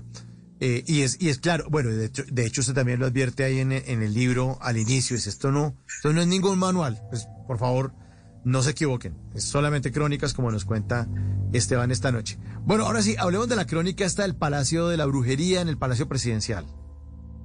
Sí, alguna de ellos yo había escuchado, eh, todo comenzó porque yo había escuchado a varios soldados que habían prestado el servicio militar eh, en el tiempo del presidente Ernesto Samper, que decían que habían visto cosas raras, que había unas sombras, había unos salones muy famosos que siempre veían sombras, eh, incluso alcancé a hablar con un cocinero que me dijo que él le prepara el pan a los presidentes. Ustedes saben que allá el pan lo preparan en la casa presidencial, a veces lo mandan a traer, pero la- el 100% que hacía la comida por seguridad la hacen ahí mismo. Y él decía que cuando estaba mirando la harina se llenó de gusanos yo y que habían hecho brujería en el palacio. Yo no creí mucho hasta que logré contactar a Ernesto Samper. Y en una entrevista que tuve con él larga, me contó que efectivamente él había visto, había cosas raras y que su esposa Jackie trajo una señora desde algún lugar del país que había soñado que había algo raro en el palacio. La dejaron entrar, ella hizo una especie de ritual y dice Ernesto Samper que encontraron una serie de cosas muy oscuras y muy raras. Eh, por ejemplo, que encontraron un chicle debajo de la tapa del escritorio presidencial que tenía un micrófono falso, un dummy, digámoslo así, que no iba a ningún lado, pero que tenía una serie de alfileres. Le dijeron después la misma gente de la seguridad que se trataba de un elemento de magia, ¿no? Que querían, digamos, una chuzada espiritual, una chuzada de los muertos, pero eso no es nada. Él también dice que en un cuadro del Sagrado Corazón de Jesús que le había regalado la mamá, que había puesto en el despacho del presidente de Colombia, él lo veía a veces ladeado, lo veía a veces raro, lo veía extraño, y un día dijo, volteenlo a ver qué es lo que tiene, y cuando lo voltearon había una especie de murciélago disecado, lleno de símbolos, como desgarrado, con las vísceras secas por fuera, bueno, algo horrendo, que era como una especie de invocación al demonio en el cuadro que tenía en el palacio. Eso y muchas cosas más me contó. Creo que por ahí hay un audio que, que envié donde él habla de eso, para no repetir lo que él va a decir. Y ojo, que lo que está aquí es solo el inicio de lo que pueden leer en el libro. Aquí está. En algún momento una persona cercana a mi mujer le dijo que eh, sabía que en mi oficina habían puesto brujerías para hacerme daño. Yo no creo mucho en eso, pero bueno, entonces mi mujer dijo que qué se podía hacer y trajeron de fuera de Bogotá una persona que encontraba las brujerías con una especie de, de alambrito que iba indicando dónde estaban seguramente las ondas negativas que emitían las brujerías. Y entonces ella dijo, uy, eh, el reloj del presidente es terrible, ahí, ahí hay unos maleficios terribles. Entonces pensaron que era un reloj de pie que había y lo mandaron sacar. Y dijo, ahí, ¿dónde se sienta el presidente? Dijeron ahí, dijo, ahí hay algo. Y levantaron el cojín y no había nada. Entonces dijo, no, busque usted, le dijo a mi mujer, porque a usted sí encuentra. Usted tiene interés en encontrar lo malo. Entonces habían, eh, el- el cojín tenía una cremallera, abrieron la cremallera y encontraron un bulto negro que era como una especie de tela negra, de, como un tul de tela negra y adentro había como tierra, según vinimos a saber después era tierra cementerio, había unos dientes humanos y había medio dólar y eso amarrado, era como una especie de paquete de maleficio. Ahí está, un paquete de maleficio. El testimonio del expresidente Ernesto Samper. Y es increíble cómo uno descubre en este libro de Negro de la Brujería en Colombia que esto está en todas partes, ¿no? Se pone a pensar, y yo leía el libro, Esteban, y yo pensaba, hijo de madre, ¿qué tal que los vecinos? ¿Qué tal que uno, una ex, o qué tal que uno, un compañero de trabajo, qué tal que uno le estén haciendo una vuelta de estas? O sea, complicado. Porque además no se puede comprobar, el libro tampoco comprueba, ni es, ni es una cosa para que uno crea, sino simplemente, como usted dice, Esteban, es un registro de algo que usted encontró, de unos comportamientos humanos que usted lo plantea ahí, pero, pero no, no- es para convencerlo a uno ni para explicarle nada de eso, ¿no? Pero es complicado pensar en que alrededor de uno pueden estar haciendo estas piruetas, que no son piruetas, son, son, son maldades, pues. Sí, claro, o sea, la brujería como tal es algo que es humano. Está en todas las culturas, en Japón, en Alemania, en Estados Unidos, en todas las religiones, en el Islam, en el budismo, en el sintoísmo, en todo el mundo se cree en la magia. Y hay una idea de magia curativa y no sé qué más que es la magia blanca, pero la- el lado oscuro, la negativa, la que es para hacer daño es la magia negra. Y dentro de la magia negra pues hay cantidad de cosas y está la brujería, ¿no? Eh, en Colombia, lo que usted dice, es muy común y es muy, muy eh, normalizado que se hable de brujería, pero no se dice de frente, como me decía Germán Castro Caicedo, y él me dijo, yo escribí La Bruja por eso, para mostrar cómo detrás del poder del narcotráfico, de la política, hay unas élites que usan la brujería. Y aquí estamos hablando de un presidente de Colombia que encuentra brujería en el palacio, pero es que no les quiero contar, pero en el libro van a ver que ese cuento del reloj es aún más fuerte porque no encuentran en ese momento la brujería en el reloj del despacho y él dice que le duele el brazo, que él se va a España, termina su mandato, le duele muchísimo el brazo y mandan a abrir el reloj y adentro encuentra sangre coagulada y un montón de símbolos y, y que la brujería sí estaba en un reloj, pero era en el reloj de mano y muchas cosas más. Todo eso lo van a encontrar pues en el libro de la brujería en Colombia y que se mezcla con el narcotráfico y la monita retrechera y un montón de cosas más. Uy, esa historia de la monita, sí, eso sí, dejémosela de tarea a los oyentes. La historia de la monita retrechera y la brujería con Ernesto Samper, por favor, tienen que acabar este libro, devorárselo. Es muy, muy, muy inquietante. Eh, nos dice Juan Carlos Contreras que en el batallón guarda presidencial los soldados del Cauca eran famosos por llevar cosas de magia negra en los años 90. Dicen que los niños muertos por Garavito, nos dice también Juan Carlos, que los niños muertos por Garavito en el eje cafetero era un ritual. Las, las opiniones de los, de los oyentes también las registramos acá. No estamos vendiendo brujería, sino simplemente estamos registrando, como usted nos cuenta, Esteban, los comportamientos humanos. Otra cosa que me gustó mucho del libro es que registra los casos en Colombia, pero usted hace un viaje global y empieza a hablar de otras culturas en el mundo, en otros momentos. Es fascinante también, eso lo dejamos de tarea para los, los oyentes, Esteban. Claro, la idea es explicar, bueno, ¿qué encontró Ernesto Samper en un cojín? Eso se llama entierro. ¿De dónde vienen los entierros? ¿Solo se dan en Colombia? No, el entierro de brujería es una práctica mundial y ahí yo cuento historias desde Grecia, desde todas partes y otras personas en Colombia que dicen que les hicieron entierros de brujería, ¿no? Ahí está, sale Gracie Rendón, sale un montón de gente. Entonces, para que vean un poquitico ese panorama, claro, se habla de Gracie, se habla de Manuela, se habla de un montón de gente que también ha enfrentado pues eso o cree que eso es lo que les ha hecho daño, ¿no? Bueno, eh, hay otro personaje también que eh, hace parte de la, de, la, de la farándula. Es otro actor también que le está yendo muy, muy, muy bien. Y empiezan las cosas a volverse chuecas. Y también fue otro de los testimonios de este libro, el libro Negro de la Brujería en Colombia, de Esteban Cruz Niño. Aquí está Naren Daryanani en Bla Bla Bla.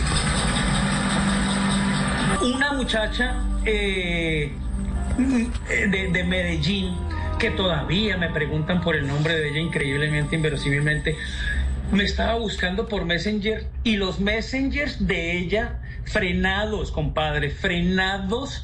Messenger es Messenger normal, nunca ha tenido problemas y me funcionaban de todas las otras personas. Por dos meses frenados de ella y mi mamá estaba en la India y tuvo un presentimiento y me hicieron una ceremonia. Allá y me mandaron como toda la buena energía y me hicieron un cuento allá y de pronto el celular mío pim pim pim pim pim pim pim pim y yo ah, hace daño este celular y tal y miro y eran todos los mensajes de Messenger de esta niña de Medellín. Mira yo soy esto eh, estaba limpiando no sé quién y te me atravesaste tú que eres oscuro negro y te puedes hasta por favor aparece mira es esto y una mujer que así que así te hicieron y así te está pasando esto y de pronto cuidado con los animales. Entonces ya la contacté a ella y por Messenger y sí bueno entonces tuve ese cuento.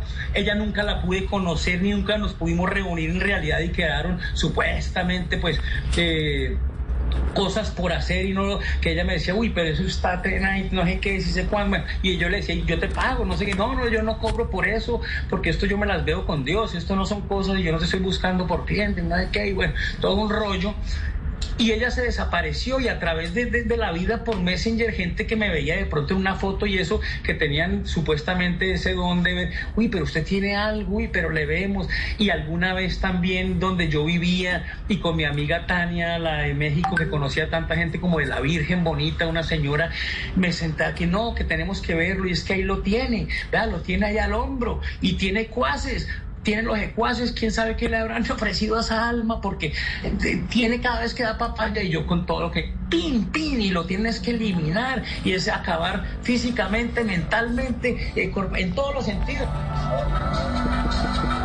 Pues en todos los sentidos, ¿no? Naren sufrió también de esos episodios, como los cuenta usted en el libro, de esos episodios de brujería, brujería negra. Sí, sí, es la explicación que le da a unos sucesos pues fuertes que, que él vive, digamos que es la explicación que él pone, ¿no?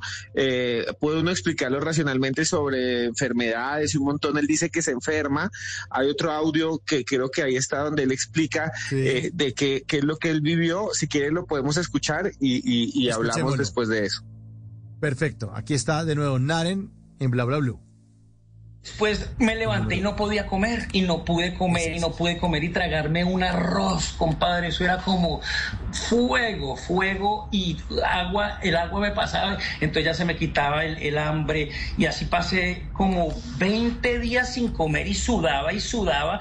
Y me hacían, me buscaban, y decía el doctor, SIDA, SIDA con cáncer, repitamos el del SIDA, no sé qué. Y nunca se supo que no me dejaba comer, a- a- como resumiendo también el cuento. Entonces ya en ese momento también me habían hackeado la cuenta, me sacaron del hospital porque no tenía seguro y por eso en esos momentos yo con mis desórdenes cuando arranque el próximo proyecto ya vuelvo y me ubico y más bien esa plata, yo era una locura y como no me pasaba nunca nada, entonces bueno, ahí llegan todas las consecuencias.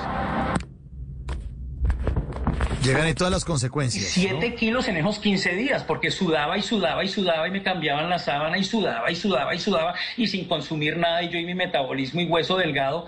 Yo vi mi cadáver y mi cadáver como enterrado hace cinco meses porque un cadáver no suda, entonces me seguía desapareciendo.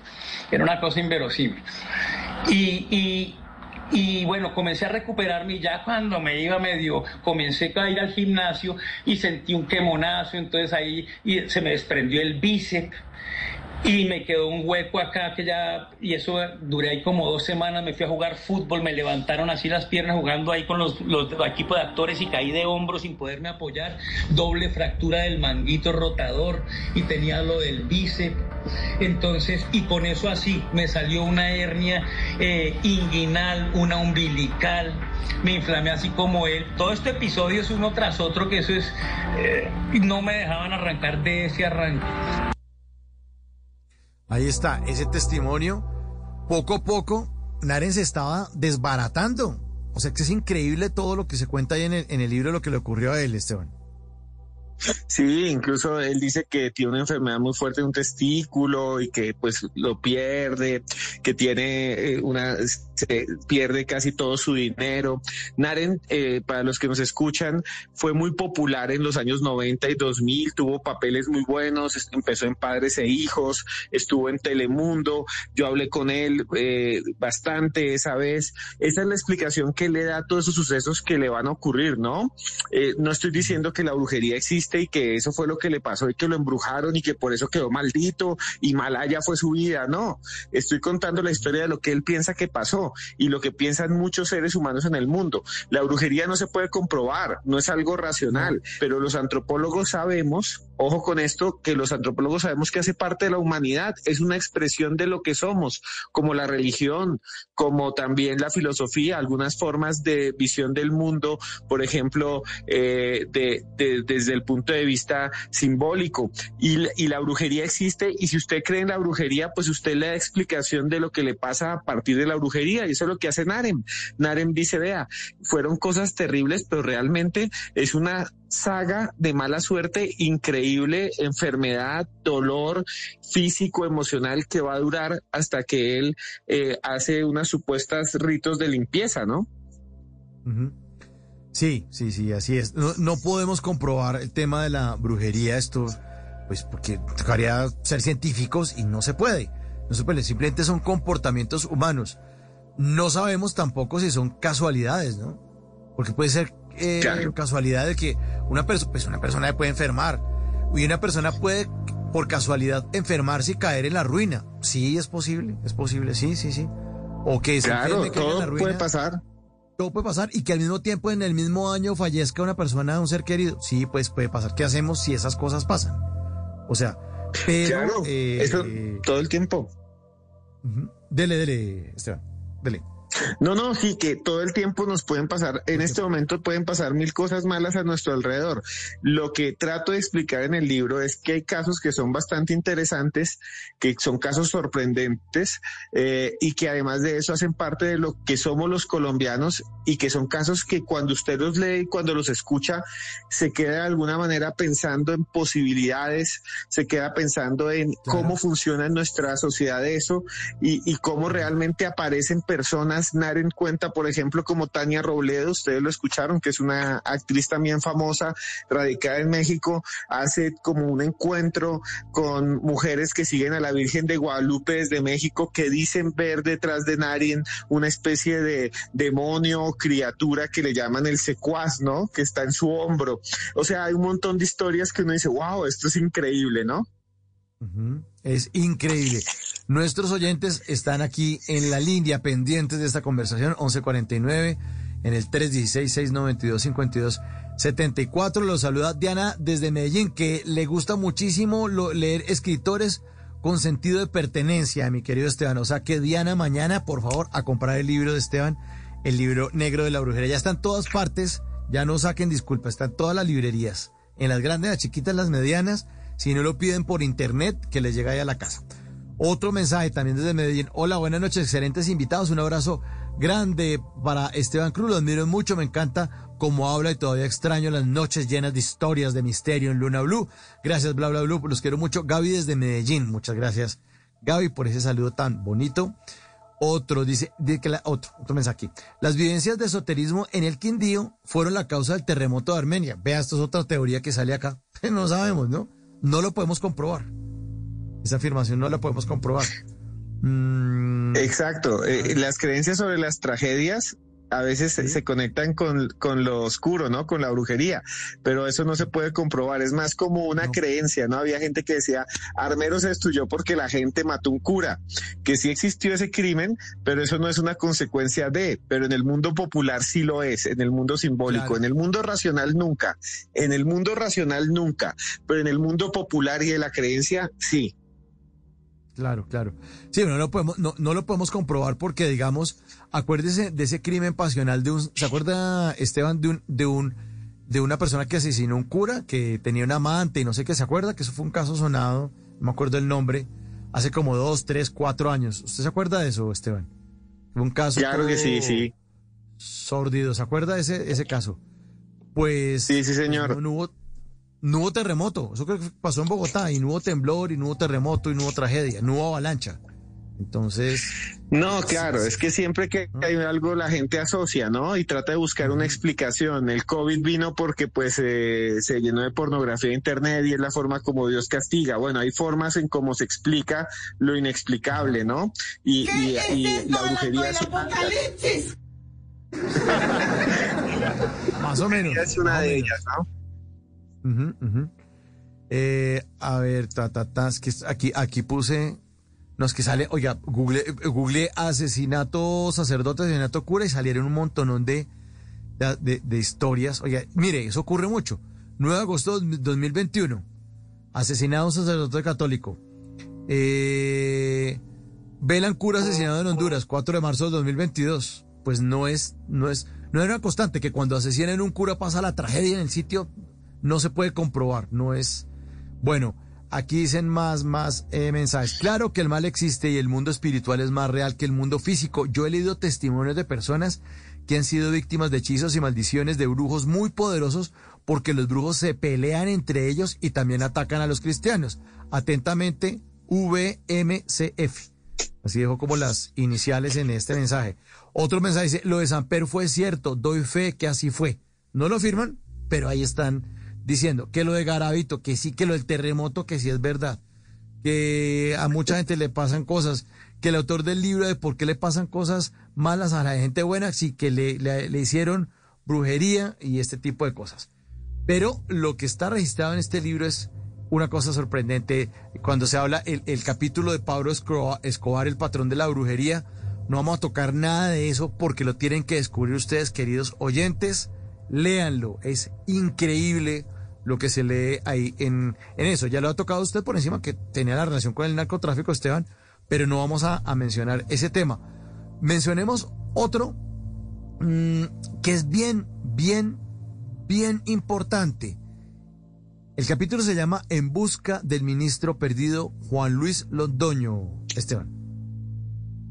Sí, eh, Juan Luis Londoño fue un ministro muy famoso del gobierno de Uribe y que también estuvo en otros gobiernos anteriores, era un técnico y eh, de alguna manera su avión se estrella y cuando se estrella eh, en la casa de la viuda, de, que en su momento era la esposa, hacen una especie de sesión y la esposa dice que en ese momento se manifiesta el, el espíritu y a través de ella da unos mensajes y que también se colocan las manos sobre un mapa eh, y que eso le sirve de alguna manera para tener una noción de dónde es- posiblemente está la avioneta. Pero tenemos la entrevista. Si quieren podemos escuchar la segunda, la que envié que dice dos, en donde ella más o menos cuenta cómo vive esa experiencia, ¿no? Y esto sí es una, una exclusiva para el mundo, este audio. María Zulema Vélez. La número dos. Una claridad meridiana sobre lo que él quería hacer con su vida. Eh, Bueno, esta es la uno, esta es la uno. tenía 22 Me dice, me dice eh, Diego Garibay, el productor, que está la uno. Vamos a listar la dos, que es la que usted dice que es la, exclusiva esta noche aquí en Bla Bla Blue. Aquí está. María Zulema Vélez. Mi cuñada tuvo, tuvo un momento de sensación en que Juan Luis en forma de espíritu estaba, estaba en la casa. Eh, nos lo comentó a todos y realmente la única que lo sintió fue ella.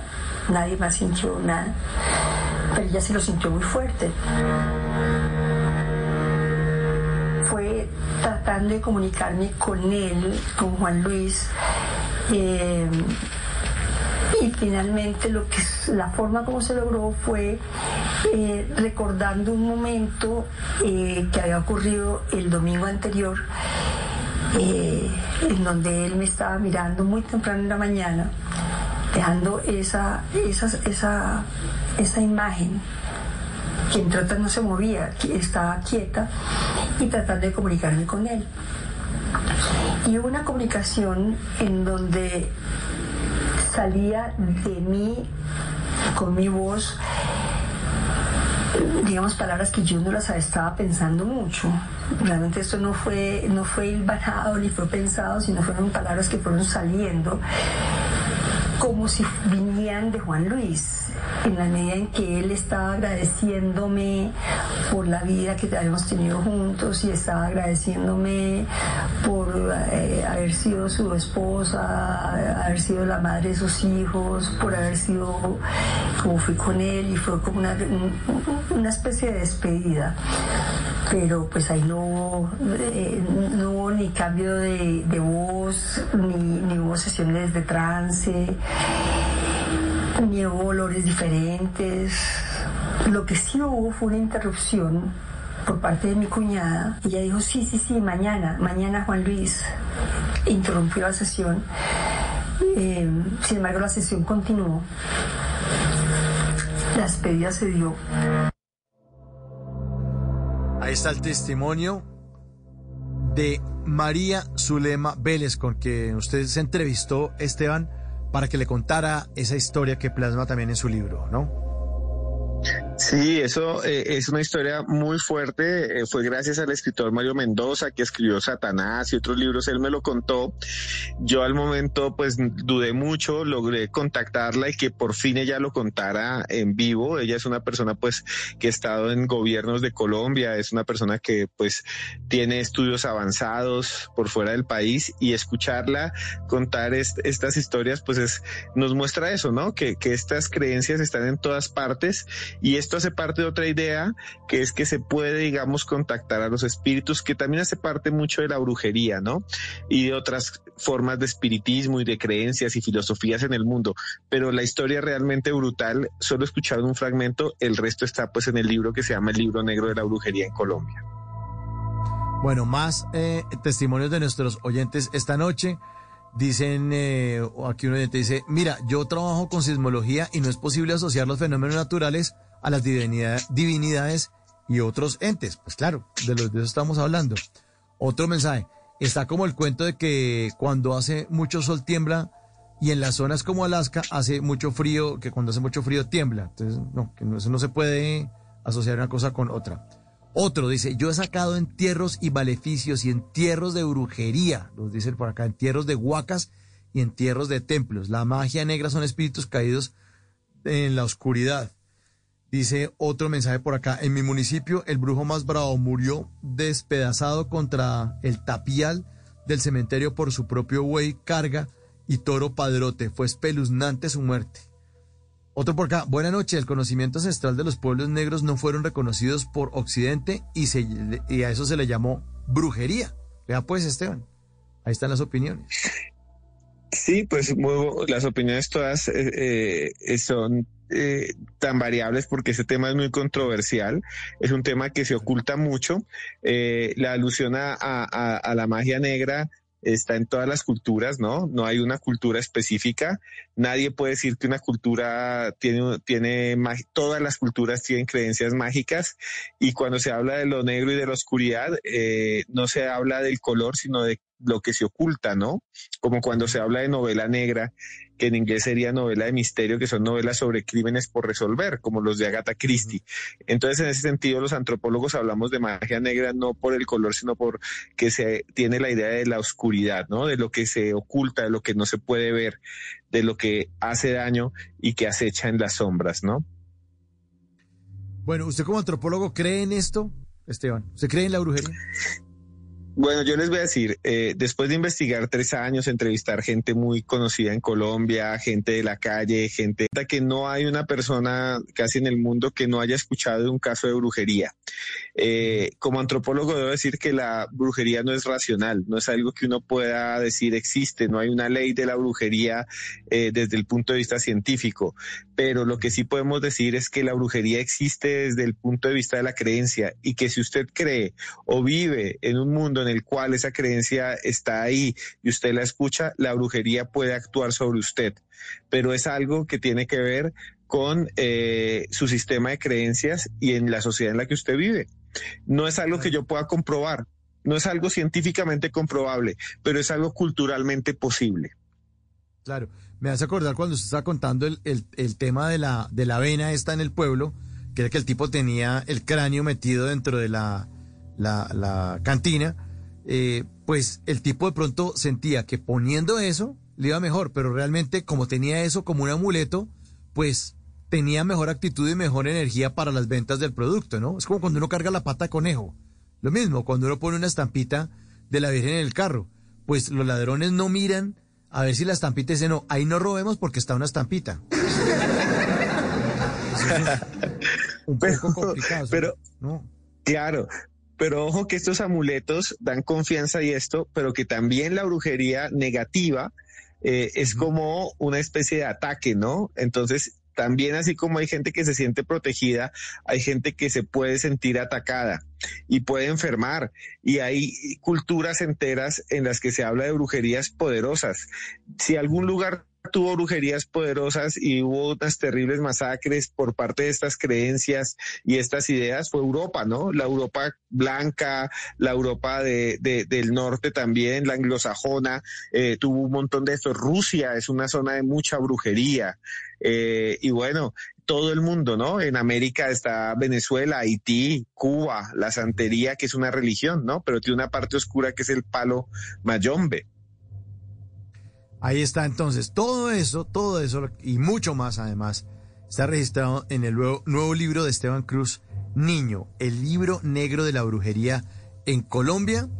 Y a Esteban solamente un agradecimiento me queda y un gran, gran aplauso, hermano, por su trabajo durante tantos años en este libro que me devoré, como le contaba al principio, en tres sentadas porque está muy, muy chévere. Invitamos a todos los oyentes a que lo consigan, lo disfruten y queden con ese halo de misterio de ¿será que sí? ¿Será que no? Pues cada uno alimenta sus propias creencias. Esteban, muchísimas gracias, gran abrazo y felicitaciones de nuevo. Gracias, señor director, y ahí lo tiene a la orden. Gracias por invitarme. Me buscan como arroba cruz escribiente en cualquier red social. El libro se llama El libro negro de la brujería en Colombia. No hablamos de Pablo Escobar, pero hay un montón de creencias oscuras alrededor de este patrón de la brujería que se ha convertido. También lo encuentran en el libro. Muchas gracias a usted y al señor Garibello. Lo que le diga, Esteban Cruz. pégalo, pégalo, Pégalo, tío, Esteban Cruz. pégalo.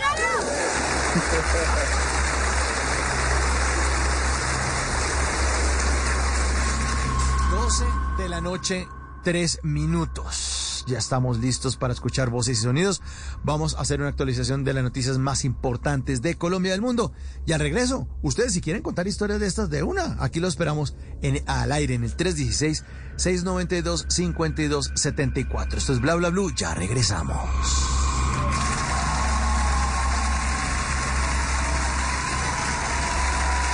En las noches la única que no se cansa es la lengua.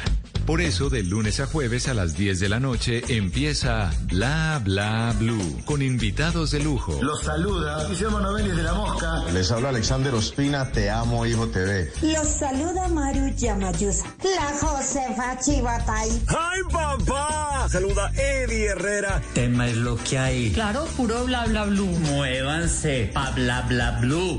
Prácticamente. Con buena música, con historias que merecen ser contadas, con expertos en esos temas que desde nuestra casa tanto nos inquietan y con las llamadas de los oyentes que quieran hacer parte de este espacio de conversaciones para gente despierta. Bla bla blue. De 10 de la noche a 1 de la mañana. Bla bla blue. Porque ahora te escuchamos en la radio. Voces y sonidos de Colombia y el mundo en Blue Radio y bluradio.com, porque la verdad es de todos. Ya son las 12 de la noche y cuatro minutos y esta es una actualización de las noticias más importantes de Colombia y el mundo en Blue Radio. Las autoridades están preocupadas porque al parecer regresó la violencia al occidente del departamento de Boyacá por las Esmeraldas. Hace algunos días fue asesinado en Muso un líder del sector de los vaqueros ancestrales. Esta situación dejó al descubierto el temor que hay por parte de los líderes de esta región. Blue Radio habló con varios esmeralderos que denuncian amenazas en la zona. Jairo Niño. En las últimas horas se conoció una carta firmada por seis líderes de los guaqueros de Muso en Boyacá, donde piden ayuda para salvaguardar sus vidas. La solicitud va para entidades como la Unidad Nacional de Protección, Policía Nacional y Procuraduría General de la Nación. Estas personas manifiestan que todo estaría relacionado con el control del corral donde llegan los estériles, que son la única alternativa de rebusque para miles de guaqueros ante la llegada desde hace años de empresas multinacionales a la zona. José Arias Suárez, líder amenazado. Que nosotros en este momento somos seis personas eh, que estamos con, con, con temor y con amenazas. Nosotros nos hicieron, nos han amenazado vía telefónica, nos han mandado mensajes de texto a mi persona, ¿no? Mis compañeros a los otros por, por vía telefónica. No, que nos quitemos de esto, no se sabe que nos quitemos de esto, que no seamos sapos, que no seamos lambones. Alcibiades Moreno Moreno fue el líder del gremio esmeraldero tradicional asesinado el pasado 24 de marzo, mientras descansaba en su casa en Muso, Boyacá, hechos que aún son materia de investigación y que preocupa a los demás líderes de la región. 12 de la noche y 5 minutos fue capturado en el departamento del Magdalena, alias El Canoso, presunto cabecilla del clan del Golfo implicado en un plan pistola contra la fuerza pública. William Agudelo. Mediante un operativo en conjunto entre el ejército y la policía en el municipio de Tasajera, Magdalena, fue capturado alias El Canoso, presunto cabecilla de zona del clan del Golfo. El coronel Luis Cifuente, comandante de la segunda brigada del ejército, entregó detalles de este importante golpe. La captura de alias El Canoso, al parecer presuntos integrantes del grupo armado organizado Clan del Golfo, tendrían la misión de incrementar las economías ilícitas mediante el tráfico de estupefacientes en los municipios de Pueblo Viejo, Sitio Nuevo y Remolino. Además, el ejército informó que alias El Canoso lideraba el plan Pistola donde se pretendía pagar altas sumas de dinero a cambio de asesinar a miembros de la fuerza pública. Durante este mismo operativo también fue capturada alias La Chiqui, que según las autoridades era la encargada de alertar a sus compañeros para huir de la justicia. Alias El Canoso y La Chiqui fueron puestos a disposición de la Fiscalía para su respectiva judicialización. 12 de la noche y 7 minutos. Y atención a esto porque las autoridades evitaron que 2 mil millones de pesos cayeran en manos de bandas criminales de Medellín y Caucasia tras la incautación de un millón de chances manuales por parte de la policía de Antioquia, Natalie Giraldo. En operativos en conjunto con la SIGIN y la policía se ocuparon de 36 bienes con fines de extinción de dominio, avaluados en 17 mil millones de pesos, de los cuales se encontró computadores y vehículos que eran utilizados para la realización y distribución de los chances de manera ilegal. El coronel Daniel Mazo, comandante de la policía de Antioquia, informó que los operativos se realizaron 12 capturas y se incautaron alrededor de un millón de chances avaluados en 2 mil millones de pesos que iban a ser distribuidos principalmente en el centro de Medellín. Se incautan 167 millones en efectivo y se ponen a disposición de la autoridad competente, especialmente a un reconocido como Marcos o Mauricio, una persona de 47 años, que era quien lideraba esta red. Cabe anotar que las millonarias ventas, en lugar de destinarse a la salud de los colombianos, tenía como fin la financiación de estructuras ilegales. 12 de la noche y 8 minutos en un barrio del occidente de Cúcuta, la tierra literalmente se abrió y a las viviendas se las tragó la tierra debido a las malas condiciones del terreno donde fueron construidas. Yulecano. En el sector de la ermita, en la comuna 7, zona occidental de Cúcuta, la tierra se abrió. Por lo menos 10 viviendas quedaron completamente destruidas. Las personas están durmiendo en casas de familiares y amigos y están pidiendo la reubicación por parte de la alcaldía. Cecilia Patiño afectada. Como vimos que el terreno empezó a irse lentamente, pues el vecino allá sí no alcanzó a sacarlos en serio, la vecina tampoco, por lo que ella en el momento se encontraba sola. Y ahí como pudimos, sacamos lo que pudimos salvar. Entre tanto, la Secretaría de Gestión del Riesgo de Desastres eh, ya hizo presencia en la zona, está realizando un censo de los afectados y también está evaluando los daños en el lugar. 12 de la noche y 9 minutos, la guajira María Cristina Soto renunció a su puesto como representante de la Cámara argumentando problemas de salud. Los detalles con Johnny Alvarado. Argumentando problemas de salud, la representante a la Cámara por el Departamento de La Guajira, María Cristina Soto, renunció como congresista. Dicha renuncia fue aceptada por la mesa directiva de la Cámara de Representantes y dada a conocer tras algunos rumores. Explicó que ha registrado junto a su familia momentos difíciles y que han deteriorado su salud. Recordemos que la representante y varios de sus familiares resultaron en dos oportunidades contagiados con COVID-19, virus que acabó con la vida de su esposo. Ante la ausencia de esta representante, su puesto lo ocuparía el ex procurador agrario Hugues Lacutir, de quien se conoció está reuniendo toda la documentación para tomar posesión del cargo. Noticias contra reloj en Blue Radio. Y cuando ya son las 12 de la noche y 10 minutos, la noticia en desarrollo, Estados Unidos anunciará este miércoles, en coordinación con el G7 y la Unión Europea, un nuevo paquete de sanciones contra Rusia para llevarla aún más contra el camino del aislamiento económico, financiero y tecnológico tras la supuesta masacre de civiles en la ciudad de Busha, en Ucrania. La cifra que es noticia, la producción de gas en Colombia aumentó un 5.47% en febrero y la de petróleo cayó un 0,84% de acuerdo con eh, cifras entregadas por el Ministerio de Minas. Y quedamos atentos porque el presidente del Senado, el conservador Juan Diego Gómez, pide separar al registrador Alexander Vega del cargo para las elecciones presidenciales. En un debate de control político, Gómez afirmó que no hay garantías y solicitó la intervención de las autoridades para que se designe un registrador ad hoc para lo que falta del proceso electoral. El desarrollo de estas y otras noticias en blurradio.com. Continúen con bla bla blue. Conversaciones para gente despierta. Si es humor, las redes sociales, Maluma con su baile, pues sí, un pare- yo creo que el parecido con, con Tole Maruja es apropiado, Jorge Alfredo, se parece un, un poquito por lo menos. Le tengo a Maluma, el de Voz Populi en la línea. Maluma, ¿qué hubo? ¿Cómo va? Maluma Veggie, a mí, a mí la que me gusta es esta, ¿cómo es que se llama en Colombia? Tola, Tola. Tola, ah, bueno. Sí, sí, sí, inclusive ya estoy, perdón. Eh, Lorena Mauri, pues, inclusive ya estoy armando un show nuevo inspirado en ella, en Tola. Ya le tengo nombre y todo el show. No diga. Sí, sí, sí, sí. ¿Cómo se va a llamar? Tola y Maluma. Voz Populi. Días, ¿cómo van? Jorge, ve, vamos para la campaña de don Rodolfo Hernández. Va, ah, es vaya Rodolfo pues, Hernández. él es el que- eh, eh, eh, es que Colombia se tiene que conseguir un viejito con plata. Voz Populi, de lunes a viernes desde las 4 de la tarde. Si es opinión y humor, está en Blue Radio, la alternativa. Estoy 100%. Descargue Blue App. Nuevo diseño. Una app más eficiente y liviana. Notificaciones con información de última hora. Podcast, programación de Blue Radio y todas las señales nacionales Blue en vivo donde y cuando quiera. Descárguela en Google Play y App Store. 9 de marzo de 2021. Cristiano Ronaldo ingresa descompuesto al camerino de la Juventus. Por eso que decir la verdad. Por eso, pero tiene, tenemos que jugar en esta partida de Champions. Hay que tener personalidad. Basta, basta, Dai. Basta, cree. Basta, Porque esto es lo que pasa en un camerino. La opinión, el análisis, los datos y la polémica del deporte nacional e internacional están en el camerino. Soy Sebastián Vargas y los invito a que nos escuchen en Blue Podcast, en Spotify y en todas las plataformas de audio. En las noches, la única que no se cansa es la lengua. Por eso, de lunes a jueves a las 10 de la noche empieza Bla Bla Blue, con invitados de lujo. Hola, soy Marcela Carvajal. Los saluda Julio Alberto Ríos, Julio Profe, el youtuber. Los saluda Ever Vargas. Saluda María Jimena Duzán. Les habla Jaro el trompetero. Les habla Alfredo Gutiérrez.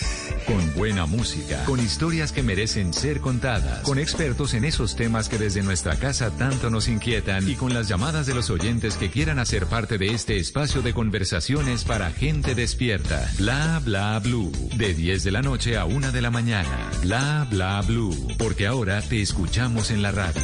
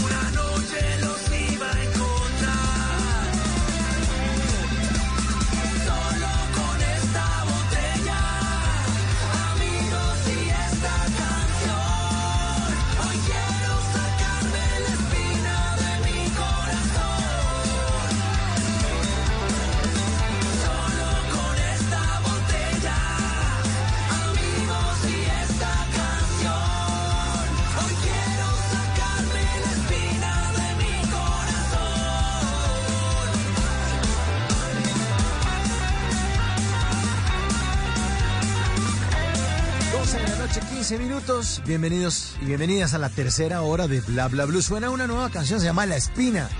Y la interpreta una banda bogotana, se llama Bonus Track, una banda de punk, de punk y de rock que se formó en el 99. Al lado, eh, hacen esta canción de La Espina, al lado de Juan Felipe Samper, que es el vocalista de una banda de tropipop muy famosa a principios de este milenio, llamada Sin Ánimo de Lucro pues eh, Juan Felipe Samper después se independizó, lo, lo conocía como Samper vocalista, multi-instrumentalista, hijo de uno de los mejores publicistas que tiene este país, que se llama Francisco Samper Ginás. Eh, pues su hijo ya es un, no, es un peladito, es un, un, como dicen las, las tías, un jayanas, un grandulón. Tiene 36 años Samper y eh, se une con Bonus Track y con Sin Ánimo de Lucro para hacer esta canción que suena iniciando esta tercera hora de Bla Bla Blue. La espina, saquémonos la espina, oigamos la buena canción esta noche.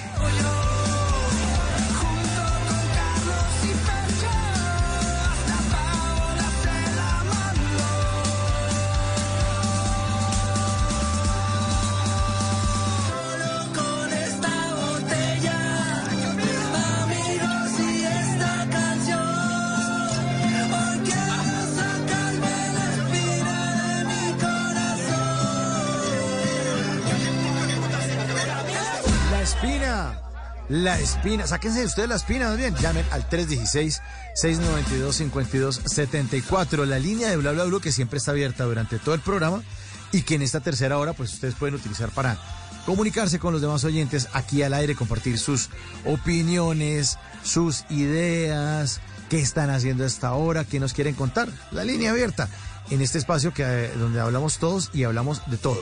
Repito el número, para que lo marquen. 316 692 52 74. Sáquense la espina. A ver quién está por ahí sacando la espina. Muy buenas noches, ¿quién habla? Hola, hola, bla, bla, blue. Buenas noches con Andrés Felipe. Andrés Felipe Q, hermano, ¿cómo va? Bien, bien, gracias Mauricio. ¿Cómo has estado tú? Bien, Andrés Felipe, ¿desde dónde nos llama usted? De Bogotá. De Bogotá. ¿A qué se dedica, Andrés? Eh, ahorita desempleado. Estoy como trabajando por las por las tardes y por las noches estoy trabajando con Bit, con la plataforma de, de transporte y ya. Mientras ¿Y consigo qué- algo, qué- ¿Y qué carro maneja usted? Nissan, Nissan March. Bueno, Mm. pero ahí tiene el ingreso mientras tanto. No, sí, sí, sí, sí, ahí, ahí hace uno para los gastos. No, pero no está desempleado, hermano. Pues tiene un, un ingreso, su trabajo. es- Ah, no, no, no, lógico, gente. lógico, de hambre no nos morimos. No, hermano, y eso, y, eh, y eso, eh, eh, el trabajo dignifica al hombre. No, lógico. Todos los trabajos son muy, muy importantes. Todos los trabajos en todas las Sí, pero de profesión, de profesión soy abogado y trabajo con licitaciones públicas. Ajá, abogado. ¿Y cómo son, cómo son las licitaciones públicas? Pues terribles. es un camello, ¿no? Sí, es un camello, sobre todo por el tema de la corrupción y todo eso. Son a veces las entidades son descaradas. Uy, entonces, entonces a veces le da uno pereza presentarse a los procesos, pero pues igual hay que hacerle. a kilómetros de eso. Yo una vez hice un contrato con mi empresa, con el Estado, no voy a decir la entidad, y entonces después de que yo ya tenía el contrato, no que tenía que licitar. Y yo, bueno, entonces yo había hecho una producción de, una, de un material de audiovisual, de unos comerciales y una vaina, y entonces me presenté para la licitación y yo resulté ser el menos favorecido para la licitación. Me sacaron de una patada y le dieron el Claro. contrato a otra empresa que no tenía experiencia, que era como de juguete, y los manes cogieron los comerciales que yo había hecho, los reeditaron, o sea, un material que los derechos de autor me pertenecían a mí, lo reeditaron, sacaron. Cuando yo vi esa vaina al aire, yo dije, no, yo quiero estar a kilómetros mío. de esto. Sí, no, pero yo dije, no, no, no, no, no, yo no me voy, no, no, no, no quiero esto, o sea, si me toque hacer lo que sea, no, no quiero ser contratista. El Estado es complicado. El Estado es complicado, pero de todas formas siempre se rescata algo, ¿no? Hay entidades Sí, que son muy transparentes, hay entidades que son, sobre todo lo que es todo nivel Bogotá, Es súper transparente, son procesos muy, muy transparentes, son procesos chéveres que da gusto presentarse, que ve uno la transparencia, sí, pero digamos por fuera de Bogotá ya es, ya es otro tema con, con las entidades, pero bueno, de eso no, no hablamos mejor. No, hablemos, de, hablemos de otra cosa, Andrés, cuéntelo. cuéntelo, Yo lo llamaba, yo lo llamaba y precisamente me quedé despierto esta noche eh, porque iba Esteban. Y Esteban, eh, con todo lo, lo paranormal, yo lo seguía desde Luna Blue. Lo- o lo sigo. O lo sigo desde Luna Blue. Y a mí me pasó algo particular y, y- y les decía por el, por el WhatsApp que dentro de los testimonios que recogió Esteban les faltó recogerme el mío, que yo creo que de esta historia no la tiene nadie. Bueno, adelante con su historia, por favor.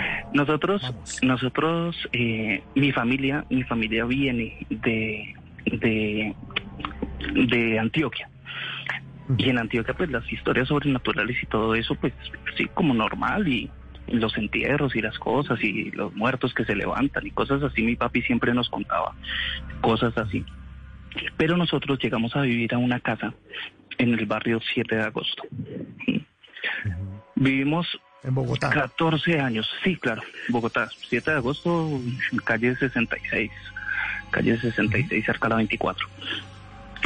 Y en esa casa siempre, señor, Por el barrio Los Alcázares, se llama ese barrio. por ahí. eh, mm, cerquita, como unas dos cuadras de los alcázares. Actualmente estamos viviendo acá cerca. Y en esa casa nosotros siempre supimos que había un, un espanto, ¿sí?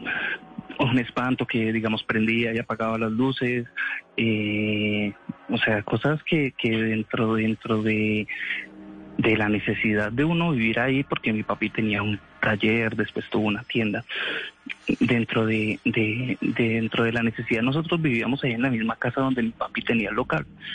¿sí? Y nos acostumbramos a vivir siempre con una luz que se apaga, con ver a una persona, ver a una persona caminando, con, no sé, escuchar ruidos de noche y todo eso. o sea, créeme, un- hay gente que dice yo no viviría jamás con eso. No, jamás. Y- pero uno se acostumbra. pero, Andrés, ¿cuántos Sí. años tenía usted cuando veía esas, esas sombras?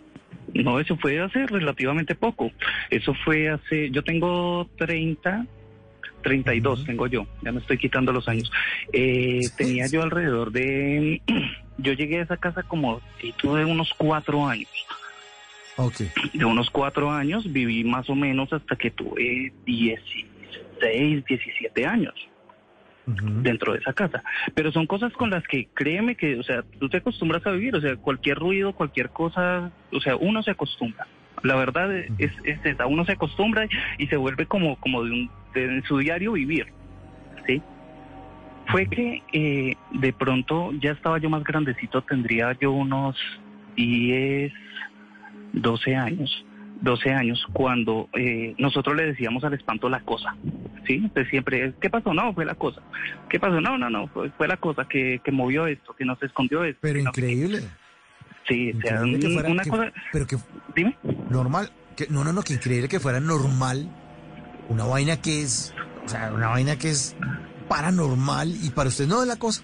¿Y qué, qué movió eso? No la cosa, o sea. Es, es la cosa, inclusive nosotros la esperábamos.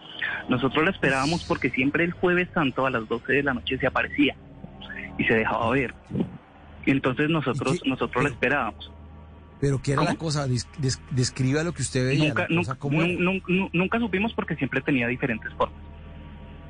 Sí, siempre tenía diferentes formas. Entonces, eh, ya después empezó a como, como, como a gustarle y a pasarse un poquito más y empezó a asustar muy feo a mis hermanas. Nosotros somos seis, seis hijos, cuatro mujeres, dos hombres.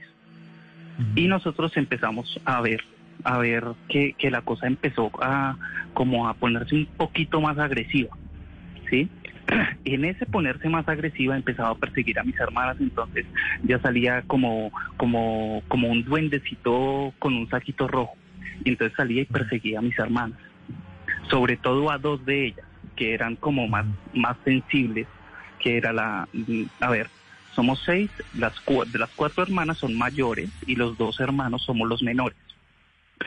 Eh, asustaba mucho a la mayor, a la mayor de todos, y asustaba mucho a la menor de mis hermanas. Así, a las otras dos no les hacía nada, a mí no me hacía nada y a mi hermanito que, que estaba pequeño en ese momento, ya ahorita tiene 21 años, eh, no le hacía nada en ese momento, ¿sí? Y empezábamos nosotros a ver como el espanto, como la cosa y, y, y, qué pasaba. Entonces, lo que te digo, mi papi es campesino, campesino que pues fueron de los primeros desplazados que hubo por la violencia hace 40 años. Sí, y, y, y mi papi siempre como, como que nos trató de, de decir, no, hombre, eso es normal, que no sé qué, y empezaba a contarnos las historias de los espantos, que cuando él se casó, que lo perseguía una bruja, que no sé qué, y así, y cosas así, nos contaba de las huacas, de los entierros que había por allá en la tierra de él. y bueno, hasta ahí normal. Fue que de pronto empezó ya a meterse físicamente con las personas. Entonces, en cualquier momento mis hermanas aparecían con rasguños, con rasguños, eh, las abofeteaba, las trataba de ahorcar. Y fue un tema bien, bien, bien complicado. Algún día mi hermana llegó y dijo, ah, que no sé qué, que toda, toda berraca estaba haciendo una, una tarea del colegio y dijo, ah, si esta cosa en lugar de, de estar jodiendo debería estar ayudándonos a hacer las tareas. y se fue a, arreglar la cocina, me acuerdo. Y cuando volvió ya tenía los recortes hechos. Ya tenía los recortes hechos del, del trabajo que estaba haciendo. Cuando, cuando, bueno, ya de ahí empezó a escalar más y más y más el tema. Y la demora era que nosotros nos pusiéramos a conversar del espanto de cualquier cosa. Entonces decía, no, que es que eh, la cosa está aquí, que ayer me asustaron, que no sé qué. Y empezábamos nosotros a conversar de eso y ese bicho se alborotaba. Se alborotaba y empezaba otra vez. Por eso me, gustaba tanto el tema y, y quería hablar con Esteban para, para ver si de pronto podía documentarlo documentarlo porque si, si no me gustaría que como, como que se perdiera, es como que se perdiera Claro, esa historia por la que nosotros pasamos. Luego de eso, luego de eso eh, venían, vino un profesor de la universidad de mi hermana, se llamaba Fernando, Fernando. Y Fernando llegó, ah, bueno, entonces llegó a una visita, si la visita le gustaba a, a- a la cosa, entonces pues no le pasaba nada, podía la visita conversar. Si la visita no le gustaba la cosa, empezaba a gotearle una gotera y se cambiaba donde se sentara, le caía la misma gotera. Entonces Fernando llegó a la casa y le empezó a caer la gotera. Y Fernando dijo, le dijo a mi papi, le dijo, Eduardo, aquí como que hay algo, ¿cierto? Mi papá, sí, hombre, pero pues, pues nosotros no, no nos hemos puesto como a buscar como a buscar. Entonces, entonces Fernando dijo, ¿tiene un agua bendita por ahí? Dijo, sí. Y él hizo una figura toda rara con los dedos y empezó a esparcir el agua bendita por todo lado. Por todo lado empezó a esparcir y a medida que él como que se iba acercando al punto, al punto donde estaba, le dijo, mi hermana se empezó a maluquear. Entonces, cuando mi hermana de un momento a otro dijo, no, ya no más, ya no más, ya no más, no hagan más eso, no hagan más eso. Cuando la vimos, claro, con el cuello, unos dedos marcados en el cuello de, de eso. Para esa Semana Santa, nosotros, nosotros, eh, para esa Semana Santa nosotros la esperamos porque ya se estaba volviendo como insostenible. Entonces mi papi dijo, hombre, pues hay que sacarlo de acá. Lo que sea que haya, hay que sacarlo. Entonces, pues él, pues lo que te digo de campo y todo, pues él, él sabe sus cositas, él sabe cositas, eh, bobadas, dice él, cositas. Él sabe cositas y dijo, voy a sacarlo, voy a sacar lo que sea que haya. Eh, fue para el jueves, jueves, fue un jueves santo, sí, fue un jueves santo y nosotros esperamos a que se apareciera. Nosotros vivíamos en la casa, la casa tenía tres pisos. Desde el segundo piso se alcanzaba a ver parte del primer piso. Y nosotros esperamos a que saliera la lucecita que siempre salía los jueves santos. Entonces nosotros estábamos en esa espera, yo me acuerdo, estaba pequeño, tendría yo por ahí unos nueve años, cuando, cuando vimos la luz abajo, pero bajábamos a ver y abajo no se veía nada. Se veía desde, había como un balcón en el segundo piso que se podía ver al patio del primer piso. Entonces los que estaban arriba en el balcón sí lo veían. Entonces mi papi le dijo a mi tía, mire, tome este Cristo y le pasó un Cristo. Y le dijo, baje y donde nosotros le digamos ahí, usted dice esto y esto y esto, sí, le dijo que tenía que decir y pone el Cristo en el piso. Entonces mi tía bajó. cuando mi tía bajó, entonces todo el mundo, no, que aquí, no, más a la derecha, más a la derecha, y mi tía ciegas abajo. Cuando, cuando le dijimos, ahí, ahí, ahí, ahí, era una luz blanca. Y cuando mi tía fue a poner el Cristo, ella sintió que la levantaron del suelo. Cuando ella sintió eso, dijo lo que mi papi le había dicho y logró poner el Cristo en el piso. Y ella puso el Cristo en el piso y dijo, aquí es donde tenemos, mi papi dijo, aquí es donde tenemos que escarbar. Entonces, mm, mi papá se fue al otro día, llegaron todas mis tías, nosotros somos una familia pues muy grande, familia paisa. Y, y ese día se reunió toda la familia en la casa, todas mis tías fueron, todos los primos, pues nosotros contentos porque habían ido todos los primos, y nos quedamos jugando en el tercer piso. Y, y mis papás y todos los grandes, mis tías y los esposos y todo, se pusieron a escarbar. Cuando estaban escarbando y escarbe y escarbe y escarbe y escarbe, eso fue el Viernes Santo, escarbe y escarbe y escarbe. Cuando estaban escarbando, escucharon la voz de un hombre arriba donde estábamos nosotros los niños. Cuando subieron todos, dijeron, no, se metieron los ladrones, se subieron todos y cuando bajaron otra vez, la tierra estaba, estaba blandita. Habían, la tierra era como si, como si lo hubieran movido. Le dijo a mi papá, no, ¿cómo, ¿cómo nos vamos a dejar engañar así? Se reía.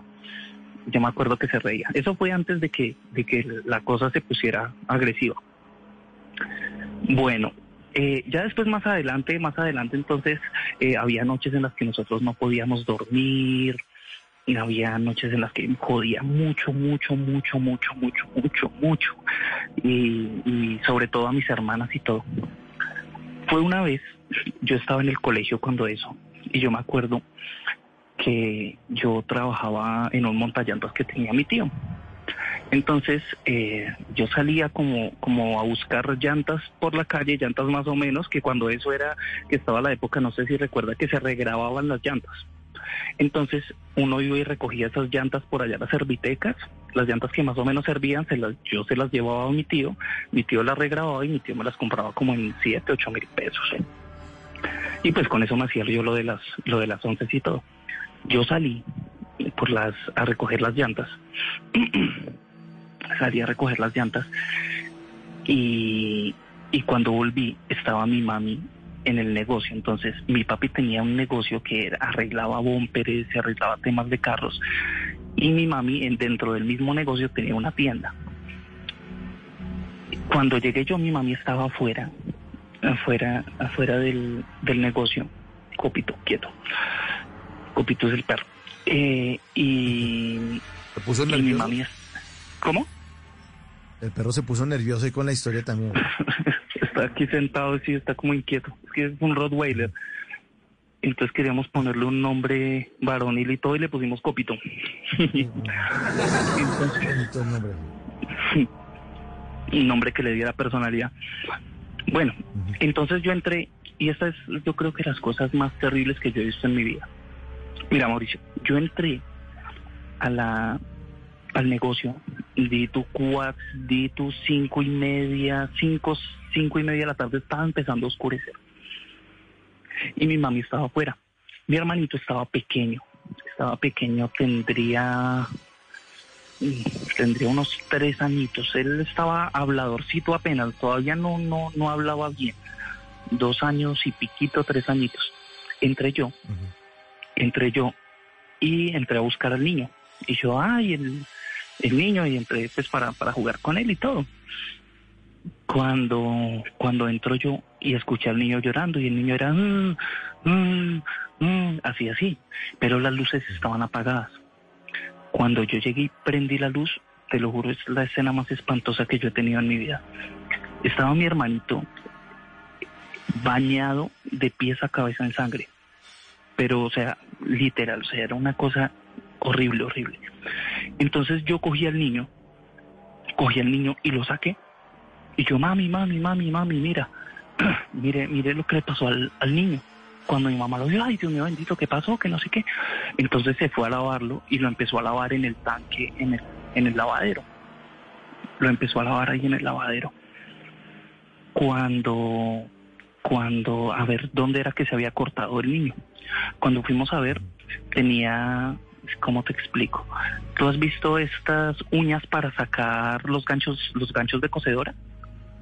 Que son unas Sí, punticas- claro, claro. que son, sí, las uñas sí, para sí. sacar los ganchos de cocedora. Exacto. Era como si lo hubieran mordido con esa uñita, con esas uñas, con una de las punticas de las uñas, y le habían atravesado el dedo gordo de la mano izquierda, el dedo pulgar, y el dedo meñique de la mano derecha. Eran así como unas mordiditas como de vampiro, así. Unas mordiditas pero pequeñitas. Se de cuenta, no sé, una mordidita de un gatico pequeño, ¿sí? Pero él bañado en sangre y entonces él decía, él decía, él me decía, me acuerdo que me decía tanto, Félix, eh, tápeme, tápeme con la cobija para que el diablo no me coja. Él decía así. Y entonces, cuando empezaron ahí, entonces mi mami lo llevó a la, a la iglesia de acá del, de acá del, del 7 de agosto, que se llama la iglesia de la Santísima Trinidad, que queda ahí en los Alcázares. Cuando lo llevó allá, entonces hablaron con el, con el párroco y el párroco, pues no, hombre, pero que no sé qué, eso es de pronto una aguja, que no sé qué, tan, tan, tan, tan, tan, tan, tan. Y, y yo, ah, jue pucha. Bueno, eso fue un jueves, me acuerdo tanto. Fue un jueves, seguía la otra, seguía, eh, ¿cómo era? Era jueves.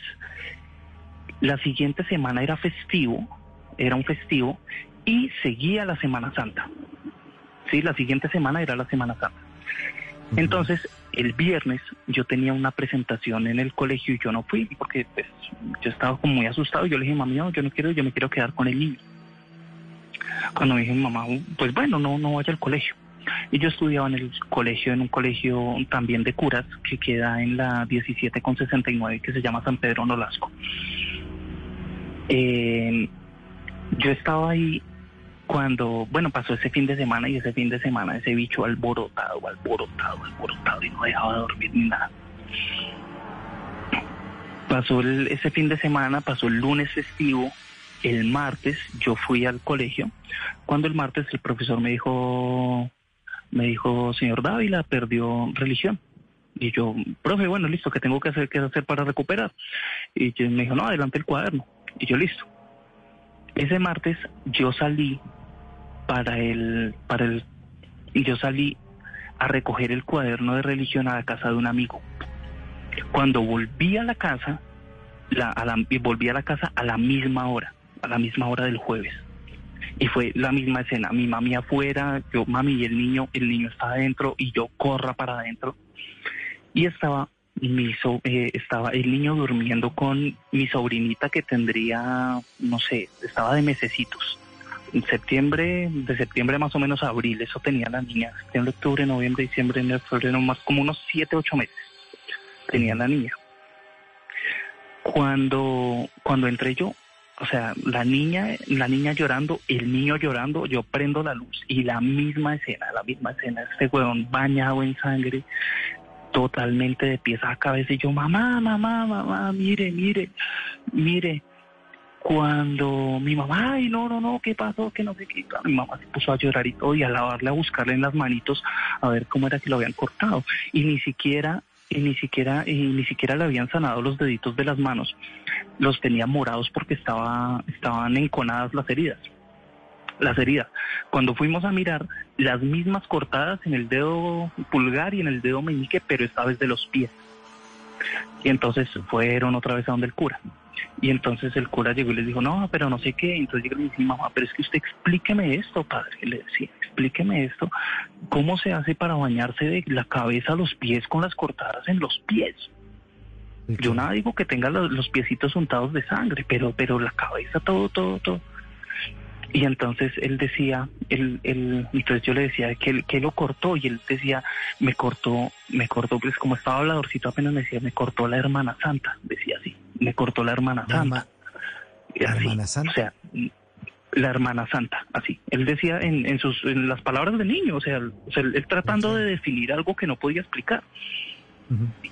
Y él decía la hermana santa que había salido como de un cuadro. Nosotros tenemos un cuadro eh, que mis papás tienen, mm, que tienen, se le da al primero que se case de la familia. Es un cuadro del Sagrado Corazón, que en su tiempo, cuando ellos llegaron a Bogotá, llegaron a vender el cuadro, a tratar de venderlo, y les iban a dar como 200 mil pesos. cuando llegó un señor y les dijo, no se vayan a dejar tumbar que ese cuadro vale más de 35 millones de pesos, les dijo en el año 80. O sea, el, el- el- entonces mis papás decidieron no venderlo y mi hermanito decía que, el- que el cuadro lo había sacado. Eso fue el martes. El miércoles yo me fui para el colegio y pues yo siempre he sido muy alegre y muy hablador y todo. Y ese día me llamó la orientadora del colegio y me dijo, venga, Andrés, ¿qué pasó? Usted no es así. Me dijeron los profesores y yo, y yo, profe, la verdad, ¿para qué le cuento si es que usted no me cree? Me dijo, no, cuénteme. Y yo le dije, yo le dije, mire, profe, pasa esto y esto y esto y esto. Le conté. De inmediato la profesora llamó al padre del colegio. Ellos son mercedarios de la Virgen de la Merced. Y el padre se reunió conmigo, me acuerdo, era un padre ecuatoriano muy bravo, era de muy mal gen- temperamento, muy fuerte. Y me llamó y me dijo, me empezó a preguntar, y venga, ¿usted tiene más hermanos? Y yo sí, yo tengo unas hermanas mayores y sus hermanas tienen grupos de amigos. Y yo sí, ¿usted sabe si son sectas satánicas? Y yo no, ¿puede traer el niño? Sí.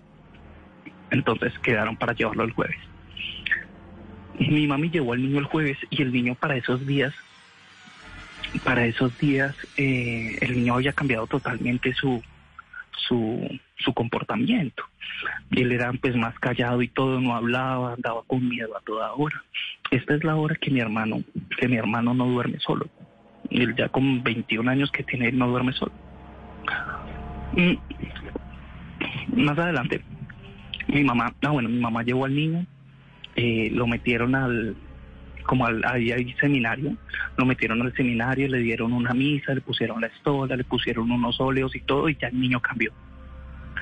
Entonces el, el padre le dijo, voy a mandar a unas personas a su casa para que miren qué es lo que está pasando. Y pues listo, pues mándelas, mándelas las, las personas. Y mandaron, como el jueves o viernes, mandaron unas señoras para que rezaran. Y entonces se pusieron a rezar el rosario adentro. A mí me dejaron afuera en la tienda cuidando mientras adentro estaban rezando.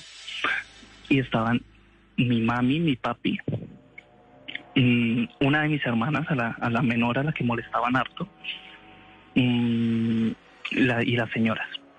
Y yo me quedé afuera cuando yo veo es que las señoras salen, salen, salen todas aporreadas, todas aporreadas y gritando.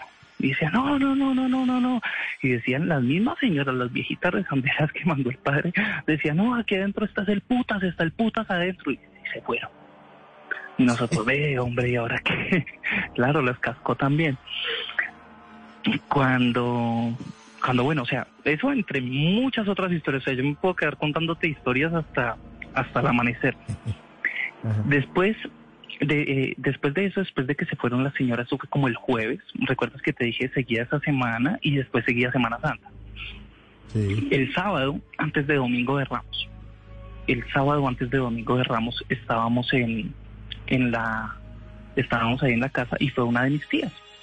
Fue una de mis tías. Entonces mi tía le empezó a decir a mi mami, "Mm, Doris, usted en esta casa, como con tan malas energías, que no sé qué, ¿por qué no se va para mi apartamento?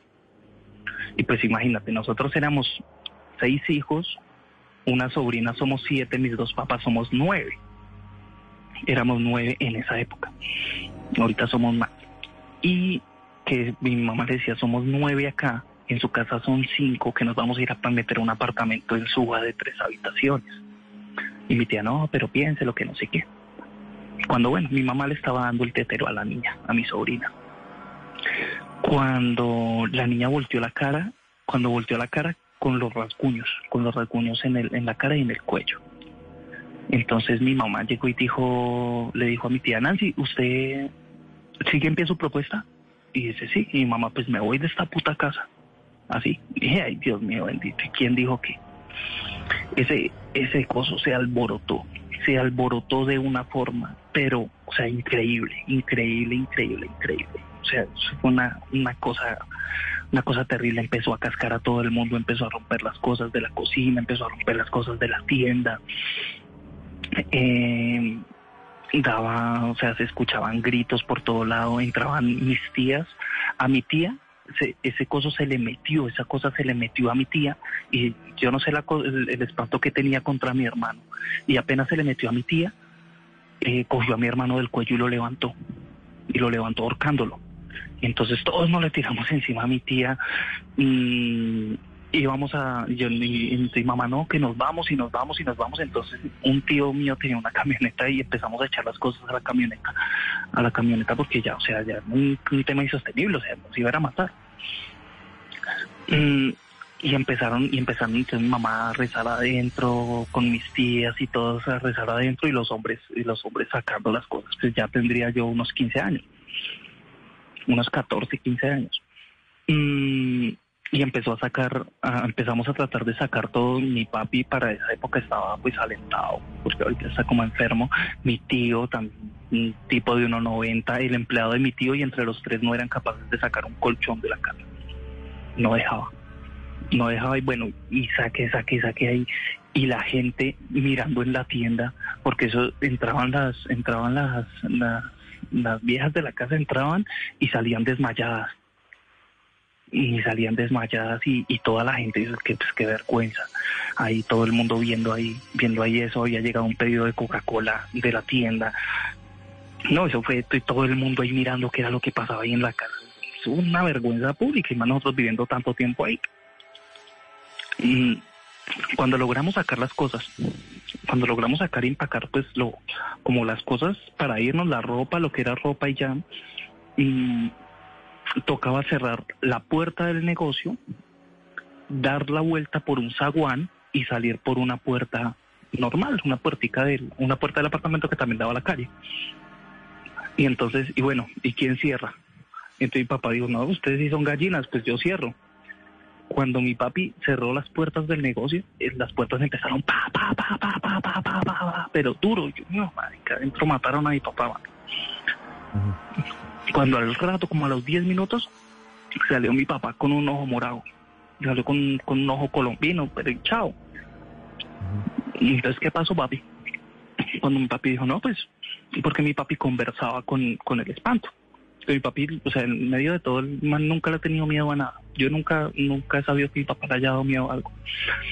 Y mi papá dijo que saliendo, entrando, en- haciendo el recorrido hacia adentro para volver a salir por la otra puerta, él lo había visto al, coso llorando, al espanto ese llorando. Em, que lo había visto llorando y mi papá llegó y le dijo, y le dijo, hombre, ¿por qué no podemos vivir? Le dijo así porque no podemos vivir.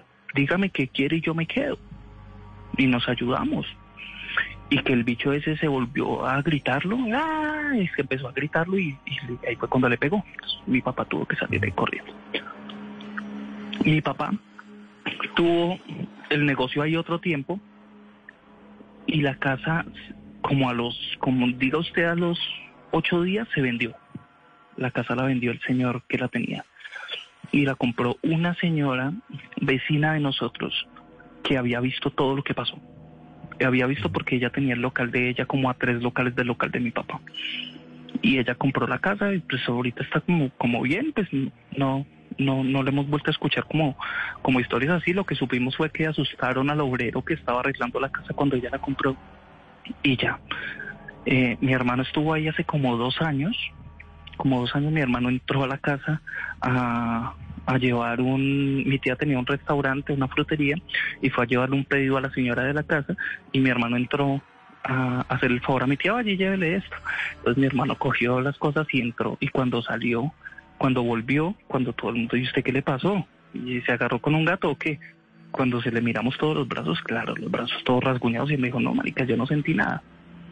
Yo no sentí nada y ya, o sea, otro, otra historia fue, no sé, una vez que nos pusimos a rezar una novena a San Miguel, eso fue también, parecía que se iba a acabar el mundo y todo, o sea, fue una cosa de verdad, de verdad, muy, muy heavy, y pues son historias que casi nadie le cree a uno.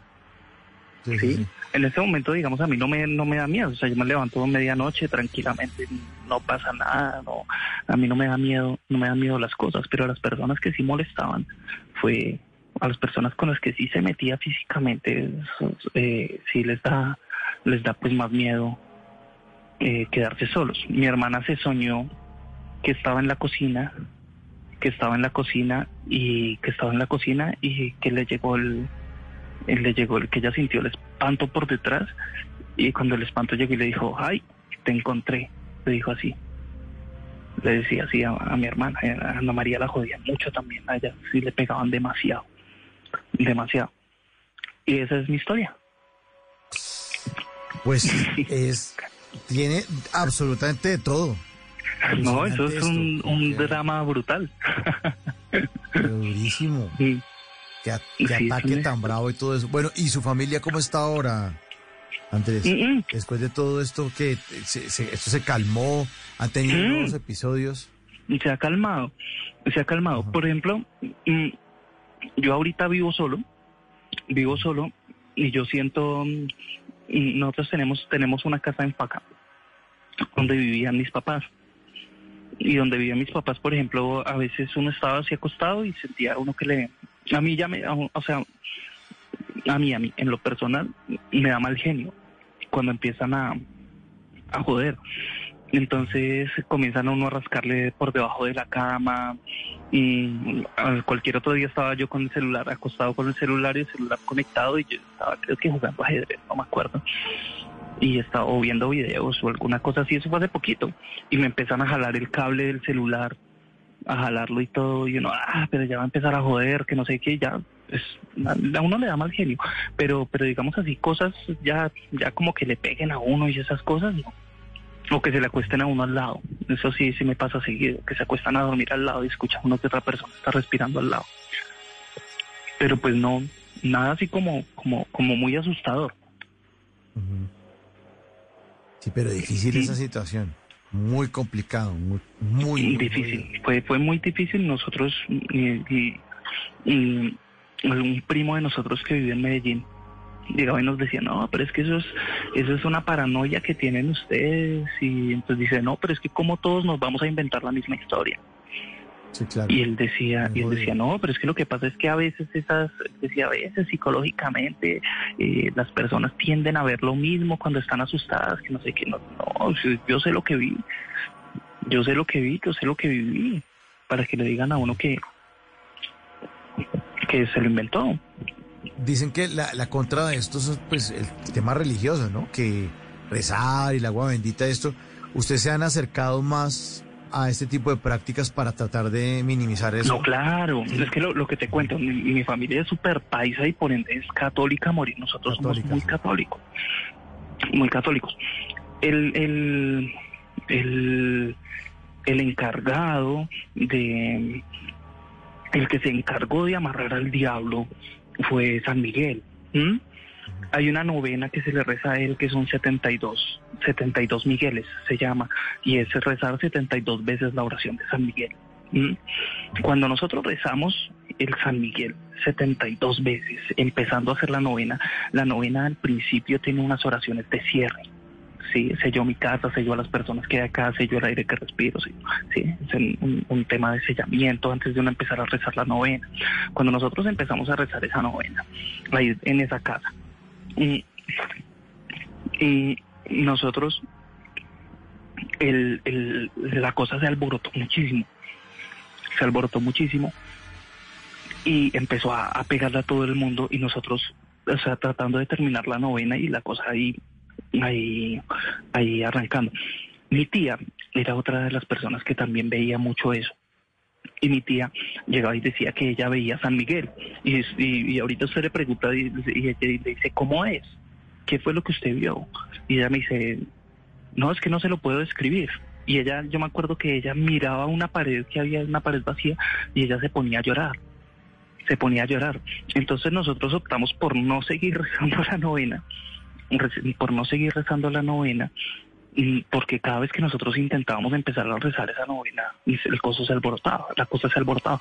Ah, otra cosa, al día siguiente de que nosotros salimos de la casa el sábado, recuerdas si es domingo de Ramos, el día siguiente, y el día siguiente fue el cura del colegio, fue el cura del colegio a la casa, a la casa, y entonces mi papá llegó y le dijo, ¿qué más padre? ¿Cómo está? Siga. Y el padre entró hasta ahí le dijo, y entonces le preguntó a mi papi, le dijo, ¿ustedes ya se fueron de acá? Ya, ya, y mi papá sí, ya, ayer nos desahució, dijo mi papá y todos muertos de la risa. Y me dice, sí, pero siga padre, entre. Y el padre dijo, no, yo ahí no tengo que, nada que entrar ahí. No tengo nada que entrar ahí. Y vio el cuadro y dijo, y ese cuadro. Y dice, "Pa- mi papi, ese cuadro es mío, ese cuadro es de la familia. Cuando le dijo, le dijo, menos mal lo tenía. Y ya, eso fue todo lo que dijo el padre. Y nunca más, o sea, nosotros no, o sea, en este momento, por ejemplo, nosotros sí somos súper católicos, yo soy de chao mami, chao papi, bendición, que me voy para la calle. Sí, nosotros, nosotros sí, sí, sí creemos en esto. Y de hacer una persona que diga que no cree, pues, pues es respetable la decisión, pero hay que ver lo que uno vio. Bueno, aquí le están diciendo los, oyentes, sí, aquí le están diciendo a través de nuestra línea 316-692-5274. Todas las opiniones las leemos, este programa lo hacemos entre todos. Dicen eh, por acá, los entierros de almas en pena se sacan los viernes santos después de las 3 pm. Cuando se manifiestan con llamas es metal, oro, plata. Cuando es luz son esmeraldas y piedras preciosas. Otro mensaje directamente para ustedes de Barranquilla se lo manda Mario García. Dice, no joda. Yo me hubiese muerto del susto si tengo miedo nada más para escucharlo. Jaja, esa vaina está buena para hacer una película. Saludos desde Barranquilla, Mario García. Drama, suspenso, acción, sangre, rezos, no un Grammy para este oyente. Otro, Dios nos cuide y proteja, tremenda historia. Otro oyente por acá dice, mm, una pregunta para Andrés, que no le cobraban al fantasma, dice que en mi casa hasta servicios les cobro, ya que se la pasa jugando con las luces. Sí, por acá. no, no. Fíjate que nosotros nos tratamos de ir varias veces de esa casa. Nosotros nos tratábamos de ir varias veces de la casa. Eh, cuando, cuando nosotros llegamos a la casa, mi papi llegó, pues, imagínate, un campesino, era cotero en Abastos. eh, eh, llegó, llegamos en una situación muy, muy difícil y mi papi recién estaba aprendiendo el negocio de la fibra de vidrio y de los bumperes. Cuando nosotros llegamos a esa casa, mi papi le iba divinamente, pues tanto que, que, que hasta el momento, hasta durante esos 14 años, a mi papi le fue muy bien, muy bien. Pero nosotros nos íbamos, nos íbamos de la casa, tratamos de vivir en Bachué. Eh, ese tiempo que nos fuimos a vivir a Suba, a Suba cuando nos fuimos, fueron, o sea, épocas económicamente muy, muy complicadas. Y siempre nos tocaba volver a la casa porque el arriendo era muy barato era muy barato. El fantasma se, cuando se quería manifestar bien se manifestaba y siempre y siempre que nosotros decíamos bueno nos vamos empezaba el negocio de para arriba de para arriba de para arriba entonces papá bueno ya no nos vamos ya no nos vamos y entonces dijeron entonces en cualquier momento llegaba decíamos bueno cuadramos trasteo y nos vamos y nos vamos y nos íbamos y tocaba volver a la casa porque mi papi no podía dejar el negocio porque era donde tenía todo su clientela y todo no sé es que tam- también eran o sea eh, te, eh, ¿cómo es? ¿Te, te, ¿Es el marido maltratador? Algo así. Sí. Algo Sí, así. sí, Era el, el espanto. Bueno, Andrés Felipe, pues muchas gracias por haber compartido esa historia, tremenda historia esta noche con los demás oyentes de Bla Bla Blue. Eh, le mandamos un abrazo, muchas gracias. Y como buen oyente de Bla Bla Blue sabe que nosotros le dedicamos una canción para despedirlo. Pues aquí le tengo una buena del Gran Combo, preciso con su historia. Se llama Brujería. Andrés Felipe, muchas gracias. Vale, un abrazo gigante a todos ustedes y a todos los oyentes. Bueno. Gracias, mi hermano. Muchas gracias. Un abrazo. Chao.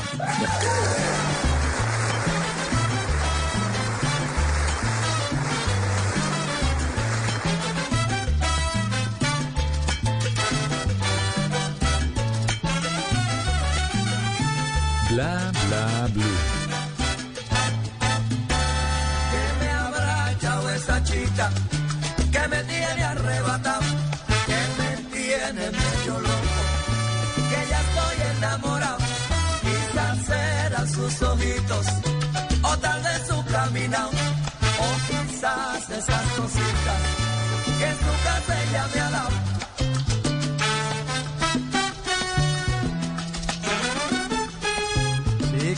hiciste brujería, es el gran combo de Puerto Rico.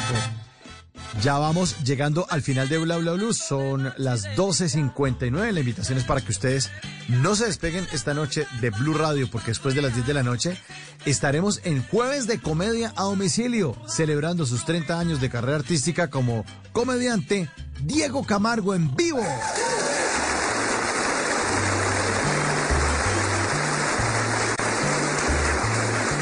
Y después de las 11 de la noche, como es jueves de TVT Jueves para recordar, vamos a hablar de canciones que fueron creadas por eventos históricos. Ah, sí, sí, sí, perdón, perdón, perdón, perdón, perdón. No, no, quieto, quieto, quieto. ¿Qué tengo aquí? No, cuidado, señora, no ofenderme. Ahora sí, es miércoles, es miércoles. Otra vez. Vamos llegando al final de Bla Bla Bla. Ahora sí, retomamos ahora sí. A la una en punto de la mañana. Bueno, vamos a hablarles de lo que va a ocurrir hoy miércoles después de las 10 de la noche. Es que nosotros como adelantamos trabajo. Así lo vi, trabajo. así lo conocí, así lo querí. Como adelantamos trabajo, entonces aquí se me cruzaron los cables. Pero hoy es miércoles 6 de abril, no es jueves de comedia domicilio. Bueno, pues ya les adelanté lo que va a pasar el jueves. Ya se va a Bueno, se acaba de enterar. Yo también me acabo de enterar que hoy es miércoles. Bueno, vamos a tener en vivo para todos ustedes a una actriz que es una sabrosura. Se llama Coraima Torres. En vivo va a estar. Ahora sí. Ahora sí. Después de las 10 de la noche y después de las 11 de la noche es miércoles de tutoriales radiales. Les tendremos las instrucciones para cuidar al frailejón Ernesto Pérez y familia. Claro, pues tú estás viendo el video eh, viral de Hola, soy el frailejón Ernesto Pérez. Ya, ya, ya, ya". Les da risa, pero vamos a tener a una bióloga y microbióloga de la Universidad de los Andes que nos va a contar cómo hace uno para cuidar al frailejón, que es importantísimo, porque nos salgamos de la cancioncita que se volvió viral hace un par de semanas, hacer todo lo posible porque todo el ecosistema se puede afectar desde cualquier lugar. Si usted no vive en un páramo, se puede afectar, podemos afectar nuestra naturaleza en Colombia. Eh, y sabremos entonces cómo cuidar al frailejón. Es miércoles de música de los años 90, entonces esto va a estar muy chévere.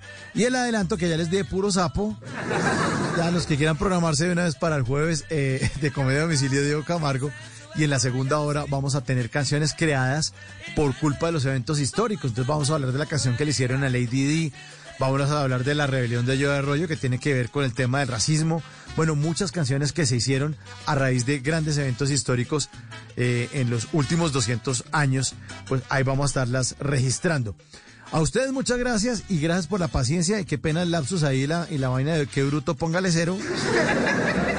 Pero entenderán que este programa lo programamos muchísimo para que para tener un orden y en esos de esos se encarga nuestro productor Diego Garibello que me dijo por interno, la está cagando, la está cagando. señor".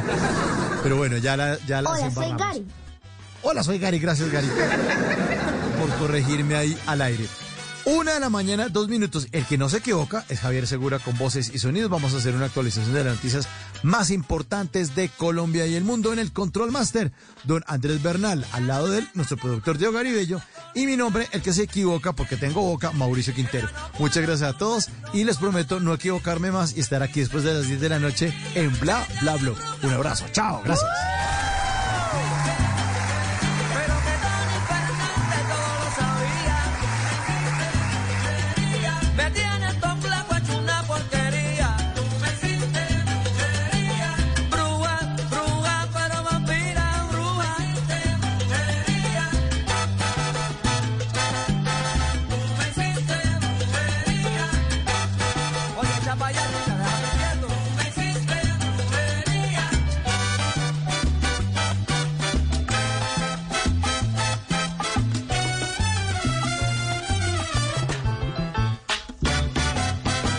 Las noches la única que no se cansa es la lengua.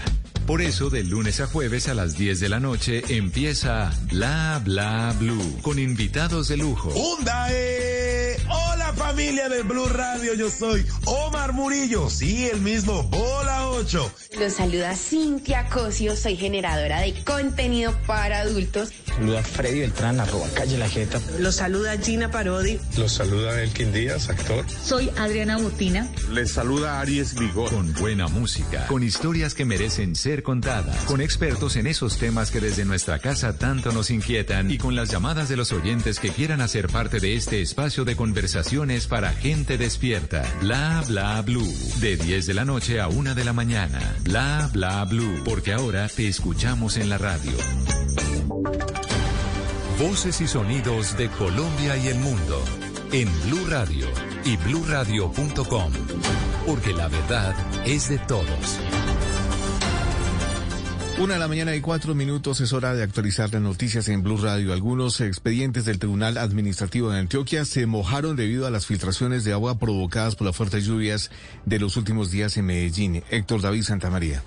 Más de 16 mil expedientes tienen los magistrados en la sede de Medellín y varios de ellos se mojaron, lo que podría causar afectaciones en los procesos, según advirtió la presidenta del Tribunal Administrativo de Antioquia, la magistrada Marta Nuri Velázquez. Sí, el problema lo tenemos desde hace un mes. Todos los días se ha agravado la situación. Tenemos todos los días un incidente en un lugar distinto. y La secretaría está totalmente inundada. Encontramos expedientes, estamos sacando escritorios. En este momento estamos en la emergencia. Los deterioros y daños en el cielo raso han facilitado las inundaciones por las lluvias. Los responsables de la sede son la constructora del edificio y la arrendadora. Una de la mañana y cinco minutos en video quedó registrado como vendedores ambulantes de cerveza roban a turistas en el barrio Getsemaní, en pleno centro histórico de Cartagena. Dalia Orozco. La soledad de algunas calles del barrio Hexemanía a altas horas de la noche y la ausencia de operativos de control de las autoridades es aprovechado por un grupo de vendedores ambulantes para robar a visitantes de este emblemático barrio del centro histórico de Cartagena. Así lo denunció el presidente de la Junta de Acción Comunal, Marcos Vargas, quien señaló que el modo de operar de este grupo de vendedores de cerveza y agua quedó evidenciado en un video donde se ve cómo despojan de sus pertenencias a un turista el pasado domingo 3 de abril en la calle del Pozo. se escudan como vendedores de cerveza y están eh, vendiendo drogas y robándole a los turistas. Desde la Junta de Acción Comunal estamos haciendo unas campañas informativas en la Plaza de la Trinidad donde mostramos los videos de los atracos y los robos para alertar a la comunidad Sin embargo, esto no es lo único que preocupa a los residentes de Hexemaní. El aumento de riñas y hasta el robo a mano armada viene haciendo de las suyas en este sector, por lo que piden intervención urgente de las autoridades. Una de la mañana y seis minutos a pocos días de la Semana Santa y preocupación entre los habitantes de Monguí en el departamento de Boyacá por la mortandad de peces que se registró en un río de ese municipio, Jairo Niño. La tragedia ambiental se conoció gracias al SOS que envió la comunidad y que ya está siendo atendido por la Administración Municipal de Monguí, quienes confirman la muerte de decenas de truchas que habitan en este río de la región. Oswaldo Pérez, alcalde del municipio. Secretaría de Gobierno y está la Oficina de Medio Ambiente indagando sobre cuáles serían o fueron las causas que, pues, que causaron la, la muerte de los peces. Realmente nos preocupa porque había pasado esto hace como unos 6, 7 años atrás en el mismo sector y, otra vez vuelve a ocurrir. Una de las posibles causas estaría relacionada con un título minero que ejerce en esta zona, situación que es investigada por las autoridades. Una de la mañana y siete minutos, el Consejo Gremial Nacional arranca la ronda de conversatorios con los candidatos a la presidencia de la República, Marcela Peña.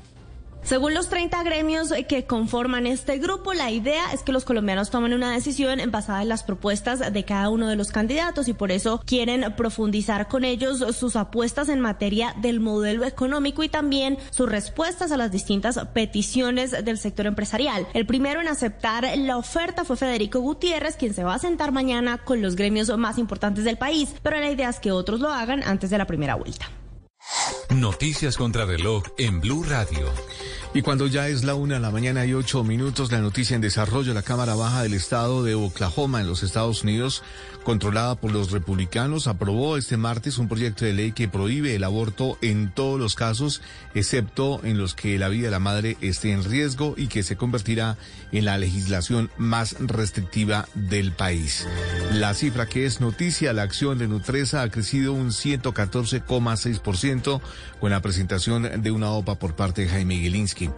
Y quedamos atentos a la nueva jornada de manifestaciones por parte de moteros en Bogotá, que se espera que se reúnan hoy hacia el mediodía en la biblioteca Virgilio Barcos. Se espera que unos 7 mil moteros hagan presencia en ese lugar. Ellos protestan por la prohibición de parrillero los días jueves, viernes y sábado desde las 7 de la noche hasta las 4 de la mañana. El desarrollo de estas y otras noticias en blueradio.com. Continúen con Blue Música y a las 4 de la mañana llegan las noticias de Colombia y el mundo con, la- con la mano del servicio informativo de Blue Radio. Esta es Blue Radio. En Bogotá, 89.9 FM. En Medellín, 97.9 FM. En Cali, 91.5 FM. En Barranquilla, 100.1 FM. En Cartagena, 1090 AM. En Bucaramanga, 960 AM. En Pereira y el norte del Valle, 89.